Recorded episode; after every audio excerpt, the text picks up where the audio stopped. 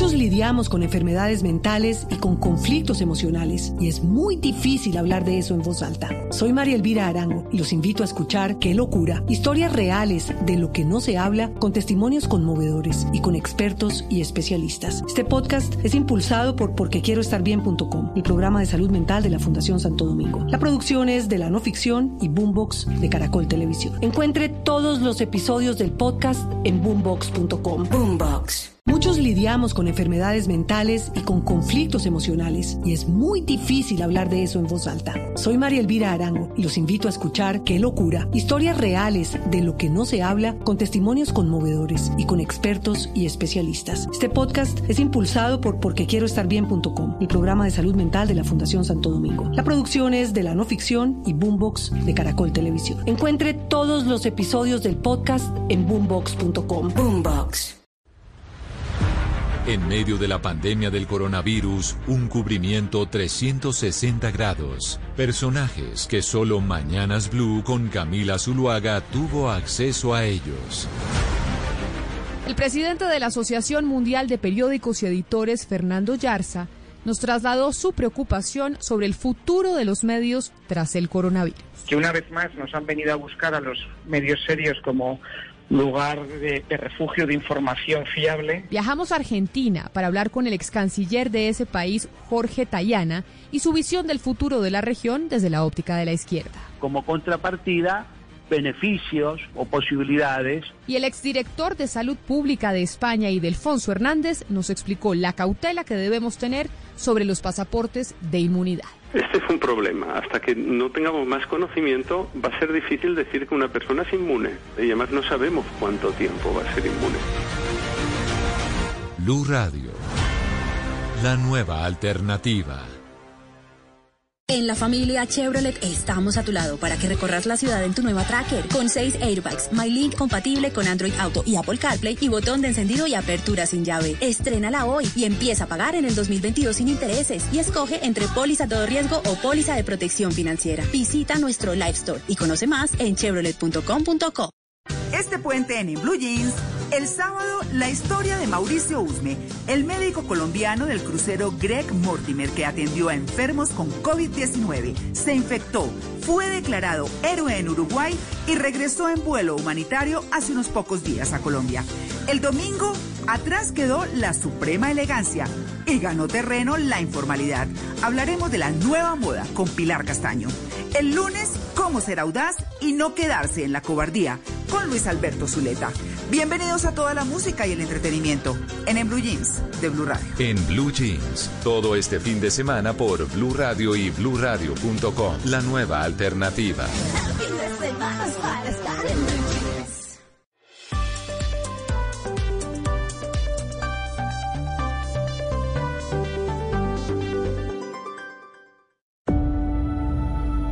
Conectando al mundo y a todo un país.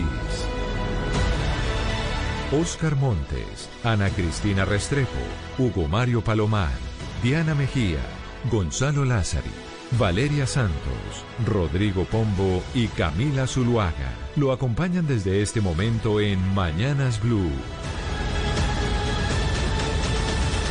Cuando Colombia está al aire. 10 de la mañana, 33 minutos. Seguimos en Mañanas Blue y empezamos cuando Colombia está al aire. Vamos hasta la una de la tarde con toda la información de Colombia y del mundo, pero también con la música, porque la música hace parte fundamental de la vida. Y hoy tenemos recomendaciones de Gonzalo Lázaro y Gonzalo, así que arranquemos de una vez con sus recomendaciones eh, musicales. Pues sí, Camila, em, el martes hablábamos de la muerte de Paul Donés, el cantante de Jarabe de Palo, luego de una larga lucha contra un cáncer de colon. Eh, Paul Donés y compañía, cuando hablo de compañía hablo de Jarabe de Palo, publicaron hace dos semanas un video, un video del que, que, tal vez fuera el último que mostrase a Paul Donés ya convaleciente. Pero ese video era de una canción que para muchos fue la despedida del cantante español. Esto se llama Eso que tú me das.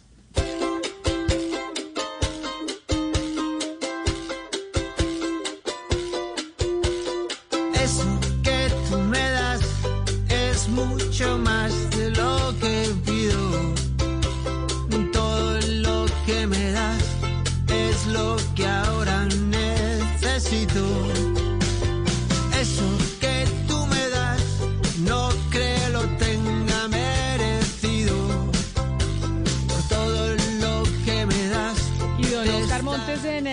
Barranquilla, mire, hoy cuando me desperté y vi la primera página del periódico El Tiempo, me acordé de usted. ¿Y sabe por qué? Porque hay que reconocerle que usted fue el que le dio la idea a la Andy y a Bruce McMaster de hacer esta campaña de compre colombiano. Y dije, oiga, en la Andy escucharon a Oscar Montes desde Barranquilla. Así es, Camila, y qué bueno, y celebramos todos que así haya sido esta, esta, esta iniciativa ahora que la va a poner en marcha la Andy. Es que se acuerda que hablamos de que colombiano compra colombiano. Sí, sí, y sí, me es parece que- que... es la mejor oportunidad y el mejor respaldo que le podemos brindar, Camila, a toda esta gente que con estos sacrificios enormes está manteniendo una nómina, está sacando adelante una empresa con mucho sacrificio. Y me parece que la mejor manera de respaldarlos, Camila, es eh, comprando sus productos. Por eso dije, yo apenas vi el periódico El Tiempo, dije, oiga, escucharon Sí. a Oscar Montes, así Gonzalo Lázaro y diga que eso no, que la globalización, pues aquí los empresarios están diciendo, Gonzalo, que colombiano compre colombiano y usted favorezca la industria nacional. Y creo que además eso está pasando en muchas partes de América Latina. En México están haciendo exactamente lo mismo, una campaña de mexicano compra mexicano. No sé si en Panamá, lo que pasa es que en Panamá no hay tanta industria, ¿no? No, en Panamá no hay industria, Camille, aquí todo es importado, pero a ver, si se me daña una computadora, una Mac, ¿dónde puedo comprar una computadora colombiana? O un celular. Eh, ¿Hay celulares en Colombia, hechos en Pero, Colombia? Gonzalo, o sea, no, pues todo tiene su momento, todo tiene su tiempo. o sea, por Ah, supuesto que en este momento, pues, pero digo, cuando hablo de colombiano, compra colombiano, usted sabe la industria nacional, lo que produce en marroquinería, en, en ropa, en telas, en todo. O sea, es que realmente alimentos, o sea, ¿usted cree que en esta circunstancia mantener activo el, el agro colombiano, mantener activo el campo colombiano, toda esa serie de industrias que están pasando los momentos más difíciles? Porque es que hay que ver cómo estamos todos. Y sin embargo, usted los escucha optimistas. De verdad, sacando, pagando una nómina, váyanos a ver con qué. Porque muchas veces la ayuda del gobierno no se materializa. Queda en el anuncio y siguen esperando pues que le llegue la plata. Pero ellos le siguen apostando al país. Qué mejor manera, Gonzalo, Camila, y de verdad que yo celebro y estoy feliz con lo que, con que la Andy se, eh, se monte en este, en este, en este tren porque realmente vale la pena hacerlo. Y después vendrán lo demás. O sea, yo obviamente que la globalización pues ya nos tomó mucha ventaja. Pero en este momento yo sí creo que muchos países están como nosotros, dándole, dándole salida a estas iniciativas. Es, lo que- mejor, que no es hay- lo mejor. no hay- sí, no, no hay, eh, Gonzalo, claro, una, una industria tecnológica en Colombia importante, pero sí, obviamente comprando productos nacionales se, se favorecería mucho al trabajador y al empresario del sector manufacturero, por ejemplo, y sobre todo de la agroindustria, porque hoy esos productos muchos son importados principalmente de China y obviamente es muy complejo competir con esos mercados que son subsidiados en su mayoría. Esperemos saber también porque obviamente eh, la competencia no va a ser fácil, Oscar. Es decir, Claro, eh, sobre todo, que- en- eh, Ana Cristina, sobre todo en textiles, por ejemplo, en calzado y en, en otros productos de, de confecciones, la competencia con los chinos es muy, es muy compleja porque eh, esos productos llegan a muy bajo costo y es más eh, costoso producirlos en Colombia. Claro, Hugo Mario, es que ese es el punto esencial, muy bonita la campaña y todo, y, y que todo el mundo se sume a la campaña, pero también hay que mirar cuáles son las acciones del gobierno, porque sobre todo en el, en el sector del agro es imposible competir con los precios de otros productos que traen importados, porque claro, vienen de países donde les dan eh, subsidios impresionantes a, a todo el sector eh, de la agricultura. No, y al Entonces, final en, la en esas condiciones es imposible. Mercado Ana Cristina, pues uno va y dice, bueno, ¿qué arroz es el que me sale más barato? ¿El colombiano o el importado? Pues yo trato de favorecer el que me salga más barato porque intento pues maximizar mis ingresos y mis gastos en, eh, en cuando, cuando voy a hacer mercado. Pero de todas maneras, si usted puede escoger entre un producto nacional y uno internacional y los dos son igual de competitivos, pues valga- vale la pena comprar el nacional. O sea, Sí, si usted claro. puede comprar pero uno- unos jeans y resulta que los jeans son mejores los nacionales que los importados y compiten en calidad y compiten en precio, pues oiga, métale y compre colombiano. Compre, compre el jean colombiano, por supuesto, pero Camila, se nos olvida algo. Mire, en abril, en abril, aquí tuvimos las cifras. 5 millones 400 mil personas se quedaron sin empleo en Colombia. En, en- en el mes de abril, que fue donde más se sintió el golpe de la, de la cuarentena. Entonces, por favor, o sea, de verdad, Camila, ¿seguimos creyendo que lo que, lo- que lo que viene de afuera es mejor?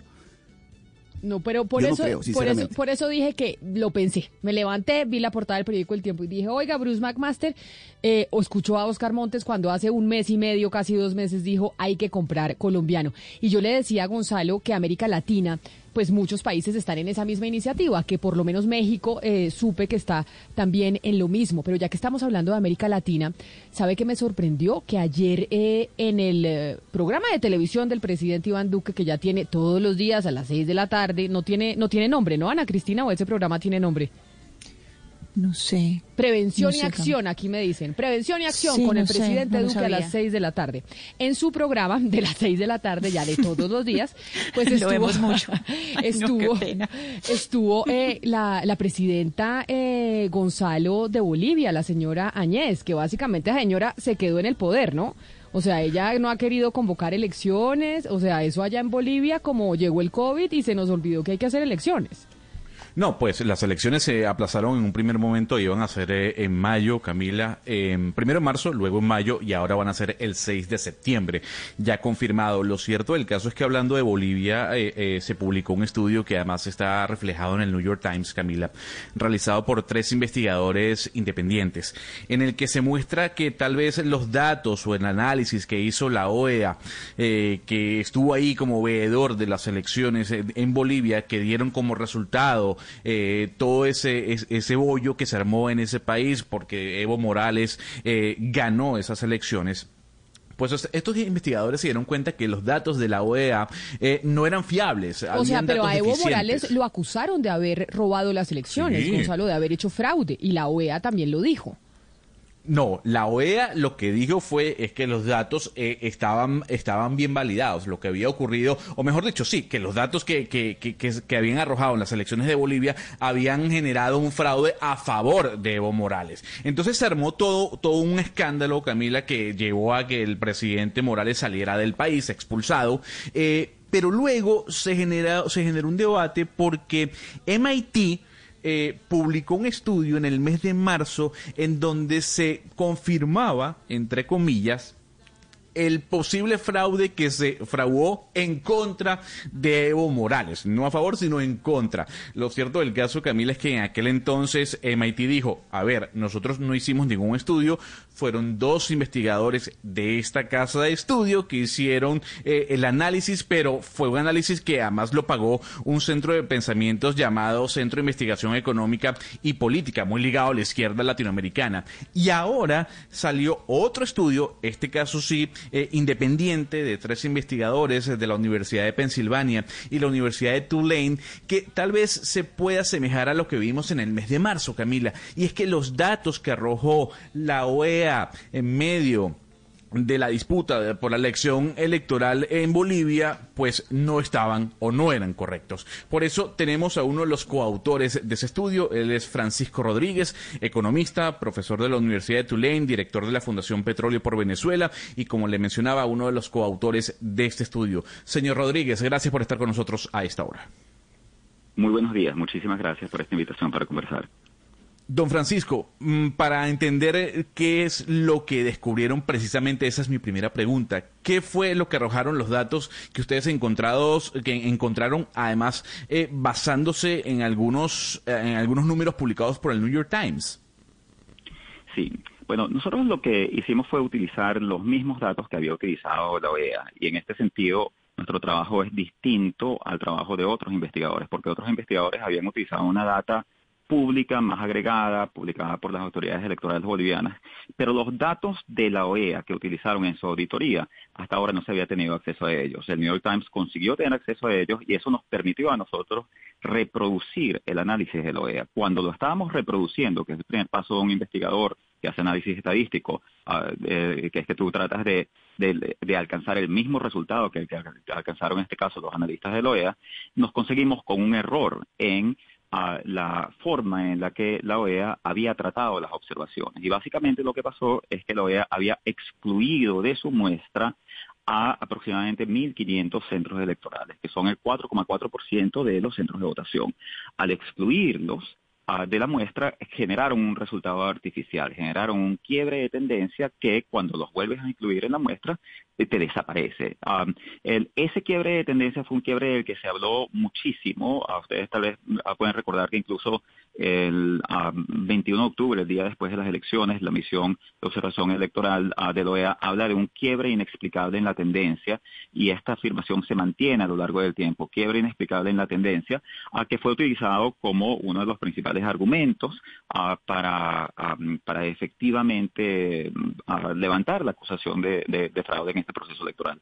Nosotros, por cierto, analizamos solo la evidencia estadística de fraude, hay otra evidencia presentada por la OEA, no es una evidencia que nosotros ah, eh, analizamos porque no es, no, es, no es algo de nuestra competencia, nosotros simplemente nos restringimos a la evidencia estadística, pero sí encontramos que esa evidencia estadística que fue muy prominente en las acusaciones de fraude estaba basada sobre un error analítico por parte de los investigadores de la OEA, a quienes eh, excluyeron, no presumo que fue un error de buena fe, que fue simplemente un error, pero ellos excluyeron una parte importante de las de la Profesor, profesor Silva, mire, para poner en contexto a, los oyentes, hay que recordar que el eh, presidente Evo Morales en, eh, en Bolivia estaba mm, corriendo para su cuarto mandato. Era el cuarto periodo en el que Evo Morales se postulaba para presidente de su país. En ese momento se le acusó de fraude y hubo una serie de manifestaciones por muchos días en en Bolivia y toda la comunidad internacional se volcó a ver qué era lo que estaba pasando en Bolivia y ahí fue donde se llamó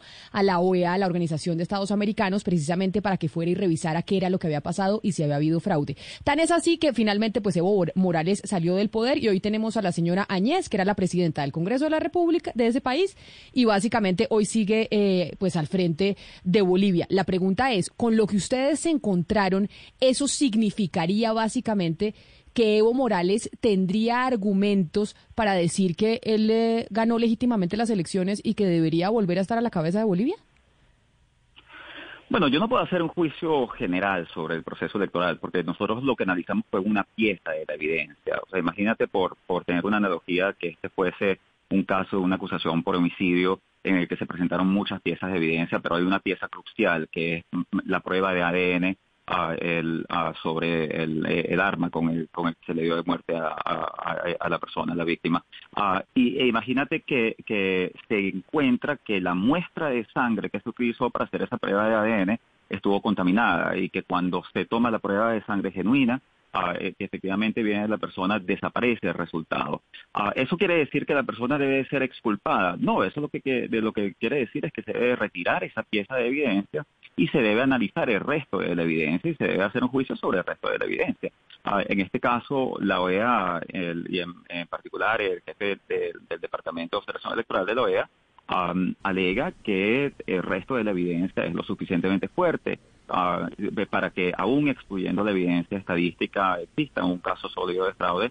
Sin embargo, hay otros investigadores que han cuestionado esas otras piezas de la evidencia el, de, la evidencia distinta de la estadística. Nosotros lo que nuestra contribución a este debate es simplemente mostrar que hay una parte de la evidencia que fue muy significativa y que fue muy importante ah, en todo el proceso ah, que no debió haber sido tomada en cuenta y, ahora hay que hacer un, análisis y hay que hacerlo, yo también diría con, con la transparencia del caso. O sea, una de las razones por las cuales esto ha tomado tanto tiempo fue que ah, la OEA no, no atendió a nuestras solicitudes de compartir los datos, lo cual Ah, por cierto, hoy en día las normas de investigación académica ah, tienen que los investigadores, después de publicar una investigación, compartan sus datos, compartan sus códigos para darle más transparencia al debate, al debate académico.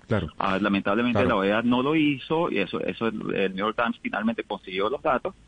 y, yo creo que lo que lo que aquí tendría sentido es que se revise el resto del informe, los otros alegatos de la OEA, que se haga con transparencia, que entren otros investigadores independientes para tomar una determinación que, que, fortalezca mm, la, democracia en, Bolivia y en América Latina.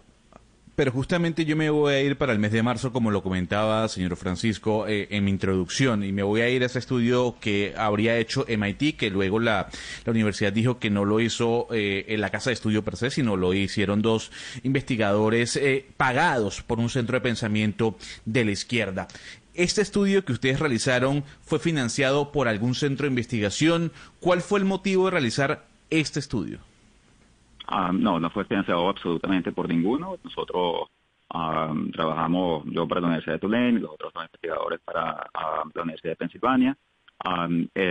nosotros recibimos una invitación por parte del New York Times ah, cuando el New York Times consiguió estos datos, ah, el New York Times se, se acercó a nosotros y nos pidió que ah, los ayudásemos a analizar los datos y esa fue la razón. Por supuesto, es, es un debate interesante, es un debate en el que en el que nosotros habíamos estado al que nosotros habíamos estado siguiendo con detenimiento, pero nosotros no teníamos investigación previa sobre, sobre este tema, ni teníamos ah, ninguna posición al respecto. Am, el, el- ah, esa, eh, eh, esa fue la razón, fue, la- fue la- simplemente que tuvimos acceso a, a datos ah, y bueno, que el, el New York Times nos, nos solicitó que los ayudásemos. Pues es eh, Francisco Rodríguez, como él mismo decía, economista, profesor de la Universidad de Tulane y quien estuvo al frente de este de esta investigación, este análisis de datos que se publicaba hace dos días en el New York Times sobre lo que habría pasado en, eh, en las elecciones en Bolivia, o por lo menos con esos datos que recolectó la Organización de Estados Americanos. Señor Rodríguez, mil gracias por, eh, por la explicación y explicarnos el estudio y lo que se encontraron. Muchísimas gracias a ustedes.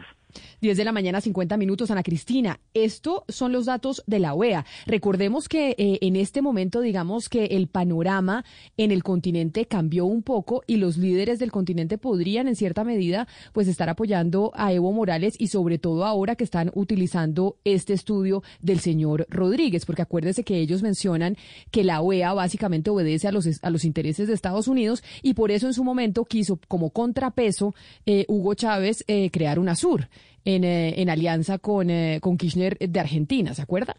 Entonces, Sí, claro, seguro pero- esto va a mover el, el continente y además hoy en día allá en Argentina, pues hay alguien que sí es amigo de Evo y hay otros que empezarán a mover y a decir, bueno, acá hay que mirar a ver qué es lo que pasó en Bolivia. Sí, eh, Camila, y precisamente eso es algo muy interesante hablarlo con el profesor Rodríguez, con el señor con que estábamos hablando, porque él decía que esto contribuye al debate académico. Yo creo que eso se sale muchísimo, o sea, eso traspasa los límites del debate académico, porque estamos hablando de un estudio que pone precisamente en entredicho la, eh, pues, la permanencia de un presidente en su cargo o el reintegro de un presidente a su cargo, porque es que lo que está cuestionando es un gran organismo internacional y las acciones y las acciones que ha tomado. Entonces creo que es algo que, que supera por mucho al, al debate académico y lo que se pueda decir en este caso desde la Universidad de Tulane y de UPenn, que es de, de donde hicieron este estudio. A mí lo que me genera eh, alguna duda, Camila, es la confiabilidad que puede tener la OEA en cuanto a las elecciones o a como, a- o como su figura de veedor de elecciones, ya sean municipales, presidenciales. ¿A usted le genera confianza que la OEA sea veedor de elecciones? Tomando en cuenta lo que acaba de decir el profesor eh, Francisco. Pues obviamente por eso es que yo le hablaba de UNASUR, por eso es que le hablaba de UNASUR y cómo se había creado como contrapeso de la OEA, porque Pero ya no hay, hay quienes hay quienes dicen que la OEA pues obedece a los intereses norteamericanos. Y obviamente pues hay que hay que preguntar y la OEA tendrá que responder frente a este estudio, frente a este estudio que dice porque porque Ana Cristina, la OEA no eh, este estudio no dice que las elecciones y que y que el fraude no hubo, ellos no están afirmando ellos, ellos lo que dicen es los datos en los que se basó No la se organización incluyeron. de Estados americanos no eran, eh, ¿cómo se dice? Pues acertados o no fueron pertinentes y ahí hubo una falencia en los datos que tenía la OEA. Pero eso no significa que efectivamente no haya habido fraude o no. Sí, exacto. Es, es con respecto, es- se parece un poco a lo que hemos hablado eh, sobre otras eh, revistas, sobre otras publicaciones. Es sobre la deficiencia en la provisión de datos. Eh, entonces, aquí lo que están hablando es que los datos no son precisos y en esa medida, pues no es confiable, porque estamos hablando de resultados que se basan en datos. Entonces, si no hay precisión Pero- de datos, pues no es que- confiable el resultado del que se puede hablar. Ana Cristina, pero habría que decirle a Gonzalo y a los amigos oyentes que la OEA siempre envía delegados a todas estas elecciones. Es decir, siempre hay delegados de la OEA que son los que están allí vigilantes. Es decir, la OEA en, este caso es un organismo internacional garantista. Claro, pero la OEA fue la que, si no me equivoco, por eso decía es importante hacer memoria de lo que pasó el año pasado en esas elecciones en Bolivia. La OEA denunció que hubo fraude y por eso ayer, de hecho, y eh, decía el expresidente Ernesto Samper a través de su cuenta de, de Twitter Sí. que un estudio de académicos independientes de Estados Unidos confirmó ayer, al igual que MIT, que en las elecciones de Bolivia no hubo el fraude que denunció la OEA. Con esta evidencia, el restablecimiento de la legitimidad democrática comienza por el retorno de Evo Morales a su presidencia. Y ahí es donde yo le digo, Oscar, es que seguramente mandatarios de la línea y que simpatizan con Evo, pues dirán y pedirán eso, porque es que recordemos que es que la señora Añez no fue elegida popularmente para ser presidenta de Bolivia. Entonces ya Sí, seguramente sí, habrá un movimiento que dice, oiga, con esta evidencia debería volver Evo al poder. pero quien ejerció la vigilancia electoral fue la OEA, en ese caso. Ahora, ahora hay un estudio académico, como, como bien se ha dicho, pero la vigilancia electoral, es decir, el, quien, quien se encargó de vigilar la transparencia de las elecciones en Bolivia, en este caso fue la OEA. Ahora, que, Pero que eso se haya tiene que ver, equivocado, que, todo lo demás... No, no, es que no se puede cuestionar el, el- el papel que de la OEA. en Claro, pero ¿cómo no se va a no poder se puede cuestionar, cuestionar si qué es lo es que- eso. ¿Cómo A no- ver. cómo- a ver, ¿cómo usted me va a decir a mí que un ente veedor No, no, se equivoca me refiero, y no se le me puede refiero cuestionar? al rol, al rol, al rol de la OEA. La OEA vigila, en este caso, las elecciones. Eso fue lo que Claro, hizo la OEA. Oscar, pero lo que Ahora, Claro, pero, pero, diciendo- pero un momento, pero, la- pero un momento, Oscar. En esa, en esa vigilancia, la OEA salió eh, a través de los canales privados y públicos de televisión en Bolivia diciendo aquí, señores, Evo Morales cometió un fraude. Sí. Entonces, Un fraude. Dos, dos estudios. Pero usted uno dice que, no la OEA se NT. inventó, o sea, usted dice que la OEA se inventó eso. La OEA se lo inventó. No, Pues que no, la OEA se equivocó, no lo decimos Señor, nosotros, lo no dijo lo el señor nosotros. Rodríguez acaba que acaba de hablar, es la OEA Y lo dicen. hizo una denuncia basado en unos datos que estaban equivocados, y ese es el estudio que se publica eso, básicamente, claro. entonces obviamente Pero- se cuestiona Camila, la OEA porque la OEA hizo una, imagínese que usted está corriendo para presidente, usted está se está lanzando y la OEA que viene a ser verificador de las elecciones dice es que Oscar Montes hizo fraude. La OEA denuncia, los verificadores de la OEA denuncian que usted hizo fraude. Y años después, o seis meses después, unos eh, académicos in- independientes, en este caso de la Universidad eh, de Pensilvania, dicen, oiga, es que esos datos en los que se basó la OEA para hacer esa, esa denuncia, pues no eran correctos. Exacto. Los gobiernos, los gobiernos de América Latina se cansan todos de solicitar la presencia de la OEA cuando hay elecciones. Todos. Desde Venezuela con Maduro, cualquier, cualquier gobierno, cualquier país solicita la presencia de la OEA como organismo internacional que cumpla ese papel, que vigile, que le dé transparencia a las elecciones. La OEA hizo ese papel en Bolivia, se equivocó por lo que haya sido, cometió los miles de errores. ¿Eso quiere decir que la OEA tiene que dejar de cumplir con ese papel? No, no me parece. Que debe Pero ser ¿quién así. Ahora, de que se- eso, que- Oscar? que hubo erro- es que usted le preguntó a Camila a Gonzalo Lázari que si usted que ¿Se puede quería- confiar en quería- la OEA? seguía, Pues no, siendo confiable pues- la OEA. Pero no, se Pues puede para confiar. mí sigue pues siendo no, confiable por- la OEA a pesar del error que se había cometido en Bolivia. Eso es lo que yo quiero O decir. sea, ah, que a pesar de entonces los la- errores que se había cometido en, la- en- en Bolivia, la OEA sigue siendo le confiable pregunto- para mí. Le pregunto a usted, le pregunto a usted. Salen dos investigadores de MIT, que es una de las mejores universidades de los Estados Unidos, diciendo, aquí la OEA se equivocó. Dos meses después, tres investigadores, como decía Ana Cristina, uno de la Universidad de Tulane y dos de la Universidad de Pensilvania, vuelven a decir, oigan, aquí la OEA se equivocó. ¿Usted todavía cree en la credibilidad de la- del organismo? ¿O no le genera supuesto? Lo que no, lo que no, yo creo en la OEA. Lo que lo que comienzo a cuestionar es qué fue lo que pasó en Bolivia en ese caso específico y por qué la OEA se equivocó. Es decir, la OEA obró de mala fe, la OEA se prestó para eso. Yo no creo.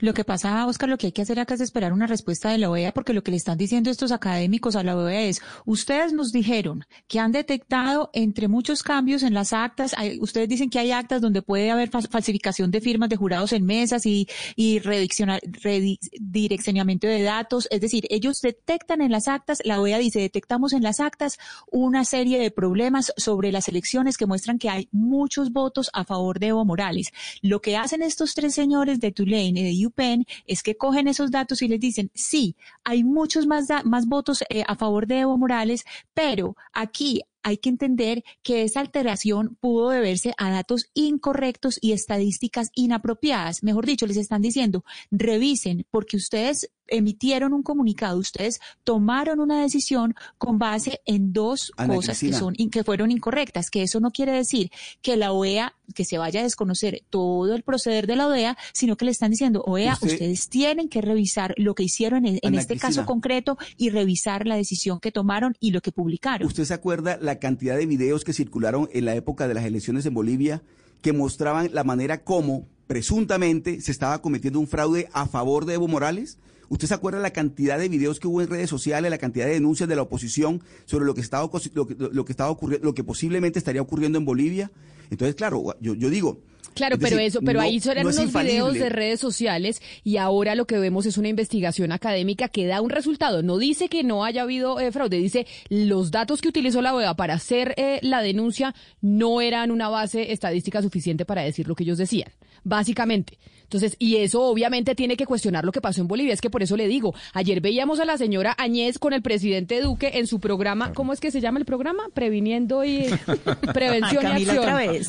prevención y Otra vez acción. no, Camila, por favor. En su programa Prevención y Acción, la señora Añez de Bolivia, que se quedó en el, en, en el cargo sin haber sido elegida popularmente después de eh, haber pertenecido a un sector que decía que Evo hizo fraude. Y tenemos este estudio que publican Y en la no- prensa internacional que dicen, ojo, la OEA se equivocó.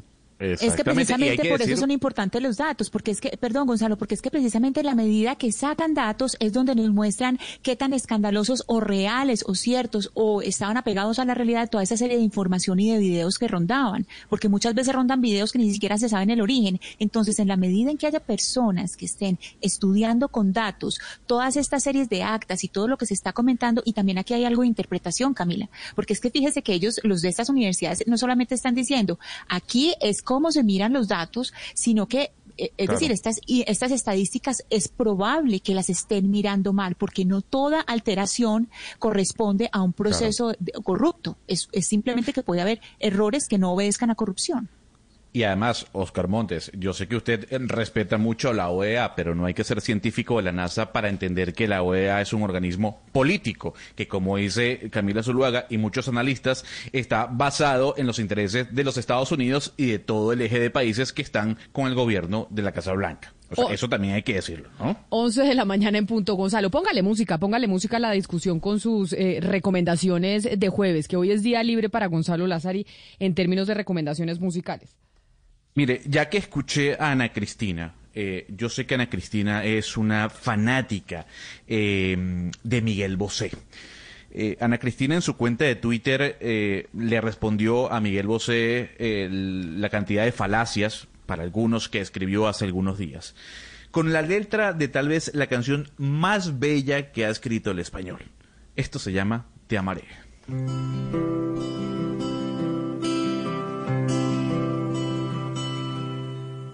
Con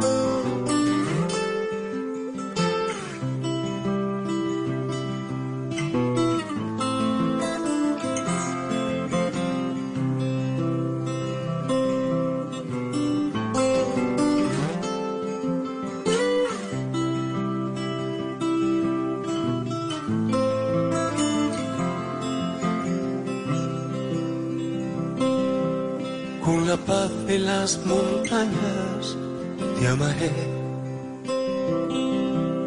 Con locura y equilibrio te amaré. Con la rabia de mis años, como me enseñaste a hacer. Con un grito en carne viva te amaré. A usted le encanta Miguel Bosé, Ana Cristina. ¿Sabe que ese es un artista que a mí nunca me logró conquistar? No, no, no, Camila, yo me muero por Miguel Bosé y le voy a decir a todos los que llevan varios días acabando a Miguel Bosé por lo que puso, por todas las mentiras que puso. Uno no podría o uno no iría a un concierto del director de la revista The Lancet. Entonces uno tampoco tiene por qué ponerse a, pon- a pararle tantas bolas a lo que diga Miguel Bosé. Él, él canta, él es artista, él no tiene por qué estar, o sea, se escachó, pero tampoco pues lo van a acabar por eso. O sea, que lo que eh, eh, eso es un debate interesante, ¿no? Y es eh, si un artista deja eh, de tener legitimidad artística como No. tal por los comentarios que haga en diferentes temas, de diferentes temas. De lo que sea, porque siempre se dice, ¿usted dejaría ir entonces a Ana Cristina si resulta que mañana Miguel Bosé, para ponernos en la tónica norteamericana, hace un comentario racista? ¿Deja usted de ir a un concierto de Miguel Bosé y deja de ser buen artista Miguel Bosé por cuenta de ese comentario racista? Yo creería que no, Camila. Es decir, es que una cosa es el, el ser humano y otra cosa es la obra de arte. Y la obra de arte es la música, es la literatura, es... eh, eh, o sea, es completamente, para mí, para mí la obra de arte no es eh, la, la, pues esa co- completamente aparte de ese, de ese proceder del, de los artistas. Y es que si uno se pone a mirar, pues no es la primera vez que, que Miguel Bosé se descacha. Si nosotros nos ponemos a mirar eh, otros artistas, las veces que se, que se han equivocado en, en sus apreciaciones del mundo o en su manera política de ver el mundo, pues entonces ahí sí tendríamos que restringir muchísimo nuestro gusto musical, nuestro gusto artístico. Yo No, creo que era Oscar Wilde que decía que no es moral o inmoral, sino que el arte es Claro. bueno o malo. hay, hay sin embargo, eh, Ana Cristina, artistas que le va mejor pues en el mundo del arte que en, en el mundo de la claro. política. O sea, Claro. Miguel Bosé es mejor artista que activista, eso sí, no me queda la menor duda. Ahora, no sé, Camila dice que no, lo, no, no la llena Miguel Bosé, debe ser porque es muy setentero, Camila. Puede ser, puede ser. Es que a mí nunca me Sí. conquistó. Eh, tiene razón usted, Hugo paseras Puede ser un tema, puede ser un tema generacional. Pero Es que sabe que yo creo que hay algo que lo marca a uno mucho, Camila, y es la ruta del bus del colegio. Lo que uno oye en la ruta del bus del colegio, eso, eso lo marca a uno el resto de la vida, porque es que... ¿Y usted oía a Miguel Bosé en la ruta del bus del colegio, Ana Cristina? Pero, pero claro, a Miguel Bosé y a Yuri, todo el camino en el Wow. bus del colegio. Así recostada en la se- ventana del bus. Además, esta versión es, es nueva, entre comillas, porque esta versión que usted escucha, Camila, Ana. Cristina, Hugo Mario, es del Unplug, que el Unplug de Miguel Bosé, si no me estoy equivocando, se publicó hace dos años, año y medio, y además La original, yo de- coincido... la original es del 78, Gonzalo.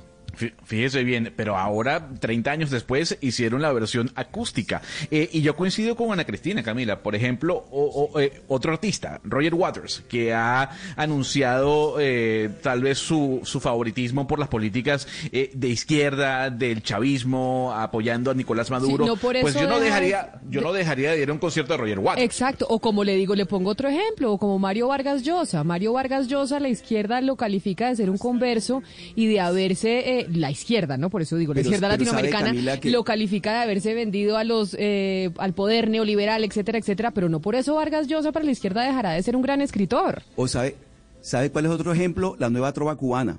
La nueva trova cubana. A mucha gente le encanta Pablo Milanés, Silvio Rodríguez, y no les gusta todo el, todo el régimen cubano, pero su música les gusta.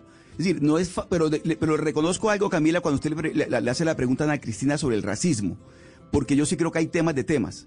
Es decir, si Miguel Bosé se muestra racista, yo que por más que su obra musical es- me guste, yo creo que en ese momento yo Es, ahí eh, se por eso, ahí es donde le digo, por ejemplo, en las temas. películas de Woody Allen, cuando a Woody Allen eh, lo acusaban, o a Francis Ford Coppola los acusaban de, de acoso sexual, de violaciones, etcétera, etcétera, dejan de ser, de tener validez artística sus películas por esas acusaciones, es que es un debate que hemos tenido muchas veces. Sí, Sí, ese es el punto que es casos tan difícil sí. separar al, al artista de su obra. Ese- esa es la dificultad. Por supuesto que eso le parecería a uno una atrocidad. Si él llega a decir algo de, de- de racismo, pues a uno le parecería atroz. Pero es que la obra de arte es una cosa distinta a la persona, es distinto, es distinto al ser humano. Y ahí está el ejemplo que pone Camila, pues de, de Woody Allen y sería muchísimos más ejemplos de, de no solamente de, de pensamiento político, sino de comportamiento inapropiado, por ejemplo, con las mujeres, de comportamientos inapropiados con las mujeres. Entonces uno diría, entonces voy a dejar de ver todas las películas que produjo Harvey Weinstein por el que, porque el tipo hizo lo que hizo. Pues, pues no, porque él fue partícipe de una obra de arte y O es la obra lo lo que estoy mirando. Sí, claro. Pues ahí está Miguel Bosé, Ana Cristina, que la escucho, usted que está en Medellín y es la ciudad que más va avanzada en protocolos, ya fue a un centro comercial, yo he visto, aquí en, eh, aquí en Bogotá están ya abriendo algunos, yo no he ido, no me he atrevido a ir, ya sé que Oscar tampoco se va a atrever a ir, porque Oscar es el más miedoso de la mesa con el COVID, pero usted ya fue a los centros comerciales, Ana Cristina, ya tuvo la posibilidad de pasearse por los centros comerciales en Medellín. No, y, y quería empezar por eso, Camila. Yo creo que los centros comerciales en este momento, yo sí he ido, pero no a pasear. Fui a un centro comercial porque ahí vendían una cosa que solamente podía comprar ahí, porque es eh, un tipo de cuadernos que solamente venden en un lugar eh, para el colegio de mis hijos. Y resulta que, bueno, primero, pues queda uno sorprendido porque precisamente, pues en primer lugar, la gente está yendo a pasear. Entonces uno ve los almacenes vacíos y los corredores llenos y uno dice, por favor, pues no le hagan esto a los vendedores porque pues los vendedores están aplicando una serie de protocolos dentro de sus almacenes que son muy costosos y lo que necesitan es que la gente consuma. Y lo otro, pues, que también va ligado a lo que estoy diciendo, y es que cuando entré, pues, eh, entraba precisamente con uno de mis hijos, entrábamos solamente a comprar esos cuadernos y a él eh, no lo dejaron entrar. Él, él tiene 16 años y eh, le dijeron que no lo dejaban entrar. Él dijo, tengo 16 años, estoy en la plataforma, bueno, toda la cuestión. Y el, eh, la persona que estaba encargada de seguridad le dijo, no, mire, es que eh, usted viene acá y la que consume es su mamá, la que paga es su mamá y usted nos está ocupando espacio, no consume, entonces no Mm. puede entrar y eso es muy fuerte que le digan a uno eso. En cambio, oiga, en cambio en Cali yo sí he tenido la oportunidad de, de- de regresar a los centros comerciales desde, la, desde el fin de semana y creo que ha bajado considerablemente el número de, de personas, de visitantes que se dedican al vitrineo. Creo que no está aprobado el verbo, pero vitrinear, entiéndase, el que va a ver las vitrinas. Sí, la familia Miranda. La familia Sí. Miranda que va y mira y no compra. Que, pero también Sí, hay derecho a la familia Miranda. Lo que pasa es que entiendo que Ana Cristina dice, oiga, en época de pandemia, pues por favor la familia Miranda no vaya. Si usted tiene que Sí, no, comprar, no, pues va o sea, al centro comercial. Si no, el- el- como dijo Que vaya, Claudia, el que centro comprar no, algo. no es para parchar. Así dijo la No, alcaldesa de hay un, Bogotá. hay, un, vide- hay un, un verbo que es preciso y es un verbo de aquí, origen de mi tierrita. Se llama el verbo lolear. Uno no va Ah. a lolear. En este momento estamos es para ir a comprar y ayudar al comercio y no para estar por ahí loleando.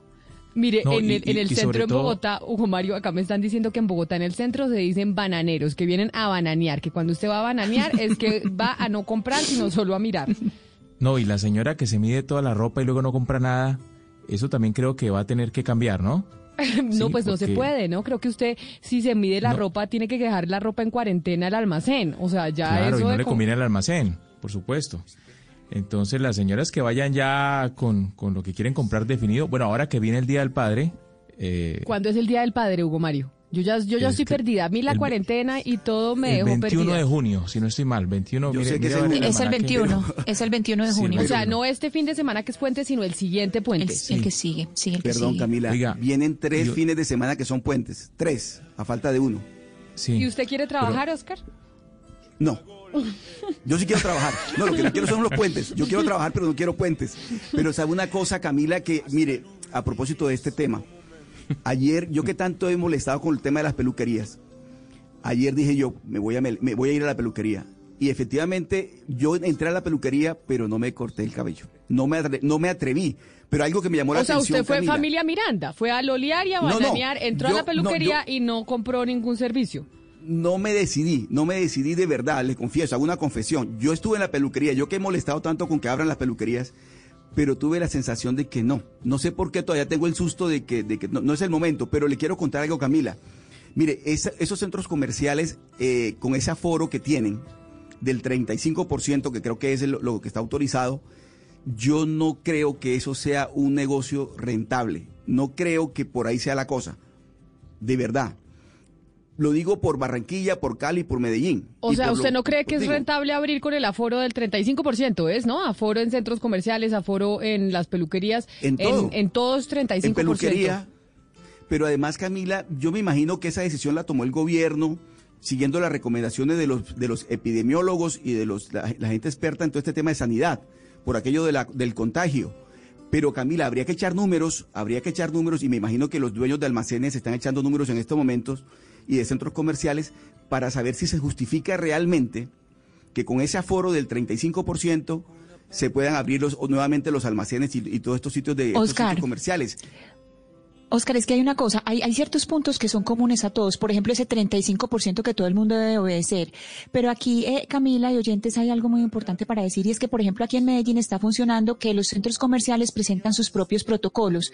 Entonces, si bien es cierto, en algunos lo reciben a uno, por ejemplo, con, con un niño o no lo reciben, hay otros donde, por ejemplo, no dejan entrar a los mayores de 70 años. Y eso me parece a mí que es una forma de exclusión impresionante. Y le doy un ejemplo claro. El Centro Comercial Santa Fe no dejó entrar a una señora que iba a comprar algo a un, al, al supermercado. Y uno dice, pero, Pero, pero pues... entiendo, no, Ana no, Cristina, entiendo que a los 70 no, años no pueden salir. no, eh, ellos sí pueden salir, ellos sí, eh, se supone que sí podrían salir en, en, en un determinado espacio de tiempo. Ellos tienen media hora, media hora sí podrían salir. Entonces ella estaba en el tiempo, en el tiempo estipulado y le dijeron que no. Le dijeron que no podía entrar. Yo tengo entendido que los, las personas mayores de 70 años pueden salir tres veces a la semana durante media ¿Por hora. qué, por qué me llama la atención, Ana Cristina, el tema del 35%? Porque es que, mire, usted hable un- abre un establecimiento comercial y usted con el 35% o con el 100%, usted tiene que pagar agua, luz, administración, arriendo. A la hora de que le llega a usted, el consumo es el mismo. O sea, usted para, para abrir, el, pongamos, de, por ejemplo, un almacén, usted abre el almacén y usted tiene que encender todo, aire acondicionado, si es en Barranquilla, eh, luces y todo lo demás. El consumo es el mismo, pero resulta que los ingresos solamente van a ser del 35%. Entonces me parece que yo, yo no sé, la verdad Camila y, y- y amigos panelistas y amigos oyentes, yo no sé de dónde salió la cifra del 35%. Quién fue el que se puso a echar número para decir, Le vale la averigüé. pena, se justifica. Le averigüé lo del 35%, le averigüé y resulta que eso sale del Ministerio de Salud. Y los expertos en el Ministerio de Salud, que son los que dicen por qué tiene que ser el 35%, principalmente, eh, Oscar, llegaron a esa conclusión, según me explicaron, por el tema del distanciamiento. Acuérdese que se habla que tiene que haber un eh, número de personas por tantos metros eh, cuadrados, etcétera, etcétera. Y en el Ministerio, los expertos del Ministerio fueron los que haciendo sus cálculos y demás, pues llegaron a esa conclusión, que debe ser el 35%. Pero 35% Pero para digamos- todo. Y el Ministerio de Salud es el que le dice, y el Gobierno Nacional es el que le dice, pues a, a Barranquilla, a Medellín, a Cali, a todos.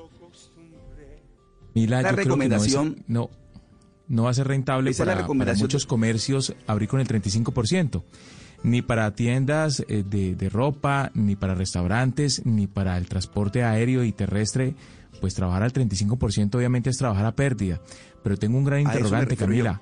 Sí, claro, pero Oscar, eh, la, la pregunta es, ahora que se viene la reapertura de los templos religiosos, creo desde la próxima semana, ¿qué va a pasar con el aforo? Al ¿Quién va a controlar? 35%. Al Pero quién- o sea, 35%. yo no me imagino al cura o al pastor Y la en la puerta de la iglesia controlando el aforo de los feligreses. Es decir, vea, ya llegamos al 35%, qué pena Hugo señora, Mario. usted no puede entrar a la misa o a la Y la asamblea o limosna, como se la llame la... limosna será de... La limosna Del será del 35%. también. Sí, reducción del 35%, 12 de la mañana, 15 minutos. Voy a hacer una pausa, pero cuando regresemos vamos a hablar con eh, Miss Universo Colombia, es decir, con la franquicia de Miss Universo en Colombia, que son los que van a hacer el concurso para que una colombiana vaya a participar en Miss Universo eh, de ahora en adelante. Porque vamos a hablar con ella, ya se había hablado mucho con ella, pero lo que pasa es que ha generado controversia el reglamento, el reglamento que existe para que usted, si es colombiana y tiene la intención de participar en el concurso, pues pueda clasificar ya después de la pausa. Colombia está al aire. Cumplir su deber no es una misión fácil. Hacer justicia requiere sacrificios. A veces los policías no tenemos la oportunidad. Muchos lidiamos con enfermedades mentales y con conflictos emocionales y es muy difícil hablar de eso en voz alta. Soy María Elvira Arango y los invito a escuchar Qué locura, historias reales de lo que no se habla con testimonios conmovedores y con expertos y especialistas. Este podcast es impulsado por porquequieroestarbien.com, el programa de salud mental de la Fundación Santo Domingo. La producción es de la no ficción y Boombox de Caracol Televisión. Encuentre todos los episodios del podcast en boombox.com. Boombox. El General Naranjo. Lunes a viernes 9 y 30 de la noche. Tú nos ves. Caracol TV. En el centenario de su nacimiento, Especiales Caracol presenta Álvaro Castaño, para la inmensa mayoría, su gran amor, Gloria Valencia de Castaño y los inicios de la HJCK, su emisora y el referente cultural de una generación única. El lunes festivo 15 de junio a las 10 de la noche, tú nos ves, Caracol TV. Colombia está al aire.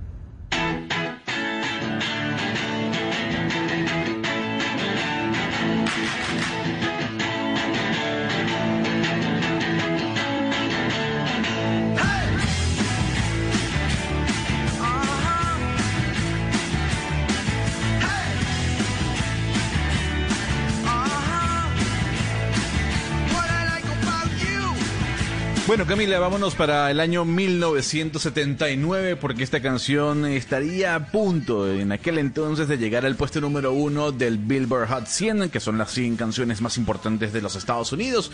Hablamos de The Romantics con What a Light About You.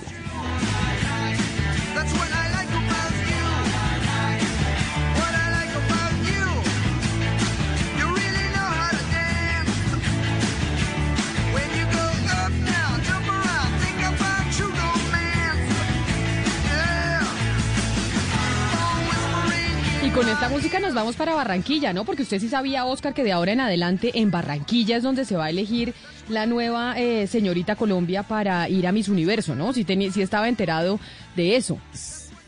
Sí, Camila, y, me sorprendió la noticia en su momento porque obviamente que toda la vida se ha considerado que Cartagena es la que elige la señorita Colombia para, para ir a Miss Universo, pero la franquicia en este momento cambió y quedó en poder de, de Barranquilla. Así será, así será, eh, Camila. Es decir, ya la que va a ir a Miss Universo es la que esté en la, la que vaya al concurso de Barranquilla y no vaya al concurso de Cartagena, básicamente porque son dos concursos distintos. Eso ya lo sabíamos, pero a mí ahí hay un reglamento que es un nuevo reglamento para presentarse si usted quiere participar en este concurso para ser Miss Colombia que vaya a, eh, a Miss Universo. Y llamó la atención el punto 12 y el punto 13. Son 15 eh, requisitos para que usted pueda eh, participar, Ana Cristina. ¿Usted vio los requisitos, los 15 requisitos que le piden a usted para poder eh, participar en ese Miss Universe Colombia 2020? Pues esencialmente, Camila, me concentré en el mismo requisito que todo el mundo, que hay que eh, ser mujer y haber nacido mujer. Es decir, es un requisito que está apegado a, un, eh, a una condición biológica porque aquí eh, es donde entramos en la discusión de sexo y género. Ahí están diciendo sexo, es decir, que nació, que su biología dice que es una mujer, pero una cosa muy distinta es el género, que el género es una construcción social.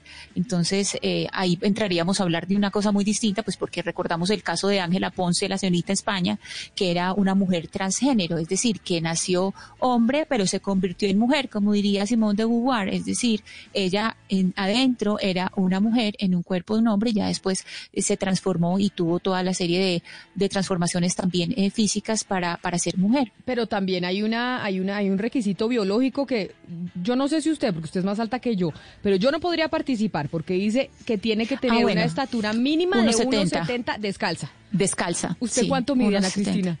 1,69 descalza. O sea, usted le faltó un centímetro. El centavo para peso, usted no podría. No le alcanzó, participar, Ana No le alcanzó. Yo mido Sí, me sobra- 1,63. Entonces yo sí me, que. me falta me falta un centímetro y me sobran 25 años para, para estar ahí. Claro, porque es eh, de 18 a 28 años, ¿no? Tener al menos 18 años y menos de 28 a la fecha que se inicie eh, la competencia del concurso nacional. Pero sobre ese punto que usted dice que... mm, que dice el reglamento que debe ser mujer y no haber cambiado de sexo, precisamente Miss Universe Colombia lanzó un comunicado de prensa ayer en donde aclaraban que ese requisito ya no iba a ser esencial. Pero permítame saludar a Natalia Ackerman, que es precisamente la presidenta de Miss Universe Colombia. Eh, Natalia, bienvenida. Mil gracias por estar con nosotros. Camila, buenos días. Ana Cristina, escuché por ahí también. ¿Y a quién más tenemos eh, aquí en esta mesa tan, tan hermosa de esta mañana? No, usted con que salude a las mujeres tranquila, que eso pocas veces se ve, que solo saluden a las mujeres y no saluden a los hombres. Así que eso en esta mesa está maravilloso. Natalie, ¿por qué decidieron poner eso en el reglamento y después echarlo para atrás? Es decir, primero, ¿por qué en el punto 13 se exigía que debía ser mujer y no haber cambiado de sexo? Bueno, Camila, tú sabes que nosotros venimos eh, haciendo una transición de una tradición de la que venimos. Eh, tenemos una tradición, como bien dijiste, que es la de Cartagena, que durante muchos años eligió a la mujer que iba a Miss Universo. Era el escenario para elegirla.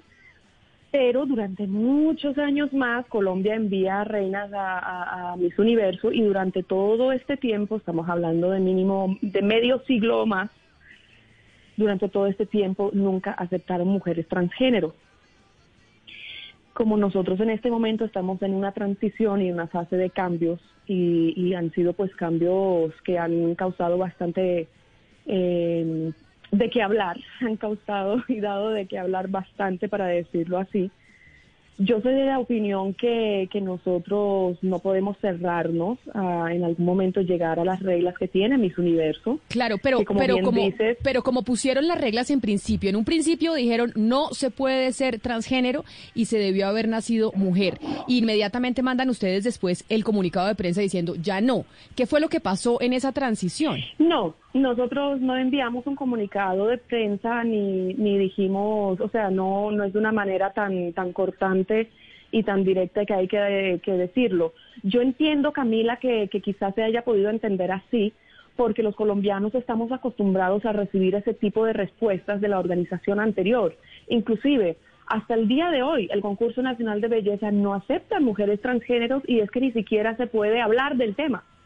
Eh, hay otros países que, inclusive Francia, México, Venezuela, Puerto Rico, muchos otros países que también concursan en Miss Universo que tampoco aceptan a mujeres transgénero. Entonces yo quisiera explicarles un poco este tema. Me gusta mucho lo que hizo Ángela Ponce y lo que está haciendo con Mara Cifuentes, pues yo hablé con Mara también, porque me parece una mujer bellísima. Para mí las mujeres transgénero son mujeres. Esa es la opinión de Natalie Ackerman.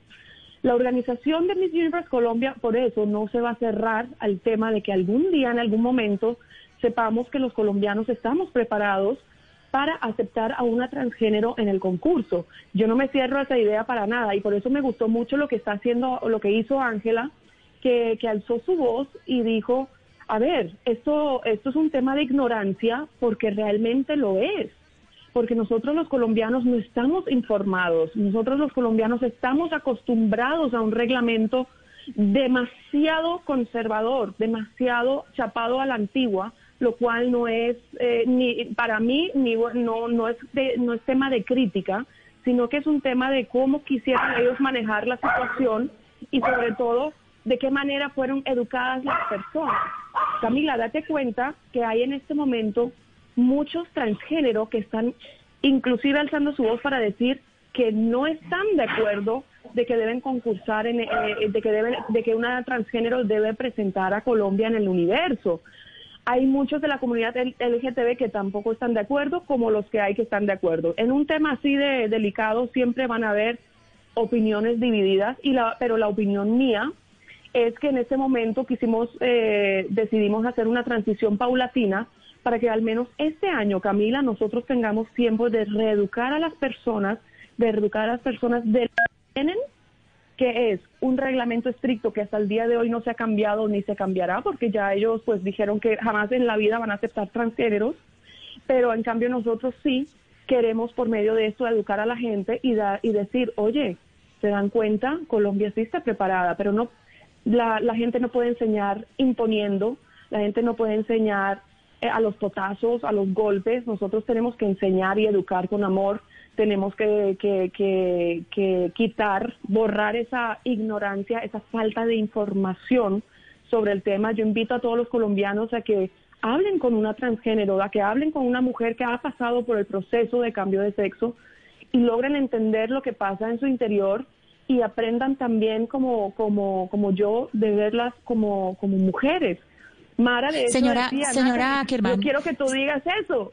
Y, y yo, eso es lo que yo estoy diciendo y yo quiero en, en un futuro, yo sé que nosotros los colombianos vamos a estar preparados para ya aceptar a, a transgéneros, a mujeres transgénero también en el concurso sin ningún problema. Señora Ackerman, pero precisamente por esa comunicación que usted ha tenido con distintos, como usted nos viene diciendo, con distintos colectivos y con y con personas Sí. trans, ustedes en este momento han recibido eh, personas que quieren participar, personas trans que efectivamente, mujeres trans que efectivamente quieren hacer parte o todavía no han llegado a ese punto, están en un diálogo pero no han llegado al punto de que haya alguien que les diga yo quiero participar. Camila, por ahora no se han abierto las inscripciones. La única persona que dijo públicamente que quiere participar en Miss Universo es Mara Cifuentes, que me parece una mujer bellísima. Y ella me, me dijo a mí en, nuestra, en la llamada que tuvimos, que por cierto fue una llamada muy interesante, muy bonita, muy amena, eh, eh, que me dijo, Nati, yo hago esto porque yo quiero reeducar a la gente, yo quiero que Colombia eh, nos escuche. Y yo le dije, Mara, lo puedes hacer porque todos tenemos el derecho a la libre expresión y todos tenemos el derecho a ser escuchados y cuentas conmigo de que vamos a unirnos a que las escuche todo el mundo y que nosotros entre todos podamos reeducar a la gente y podamos de, eh, quizás el próximo año, quizás el año que sigue, no lo sé, porque eso ya no depende de mí, eso ya depende pues también del, de, de- de- de la, de casi toda la gente que ve los reinados y los Claro. que hoy en día todavía no están de acuerdo, ¿no?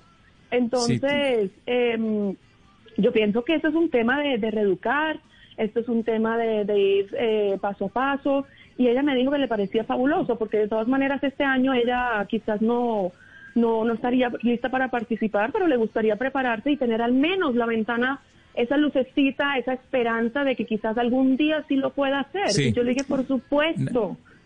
Natalia, además de abrirle espacio en esta oportunidad a las mujeres transgénero, ¿se ha pensado en abrirle también la oportunidad a las mujeres casadas, por ejemplo? Hay mucha mujer joven que se casó pero que quisiera participar, seguramente.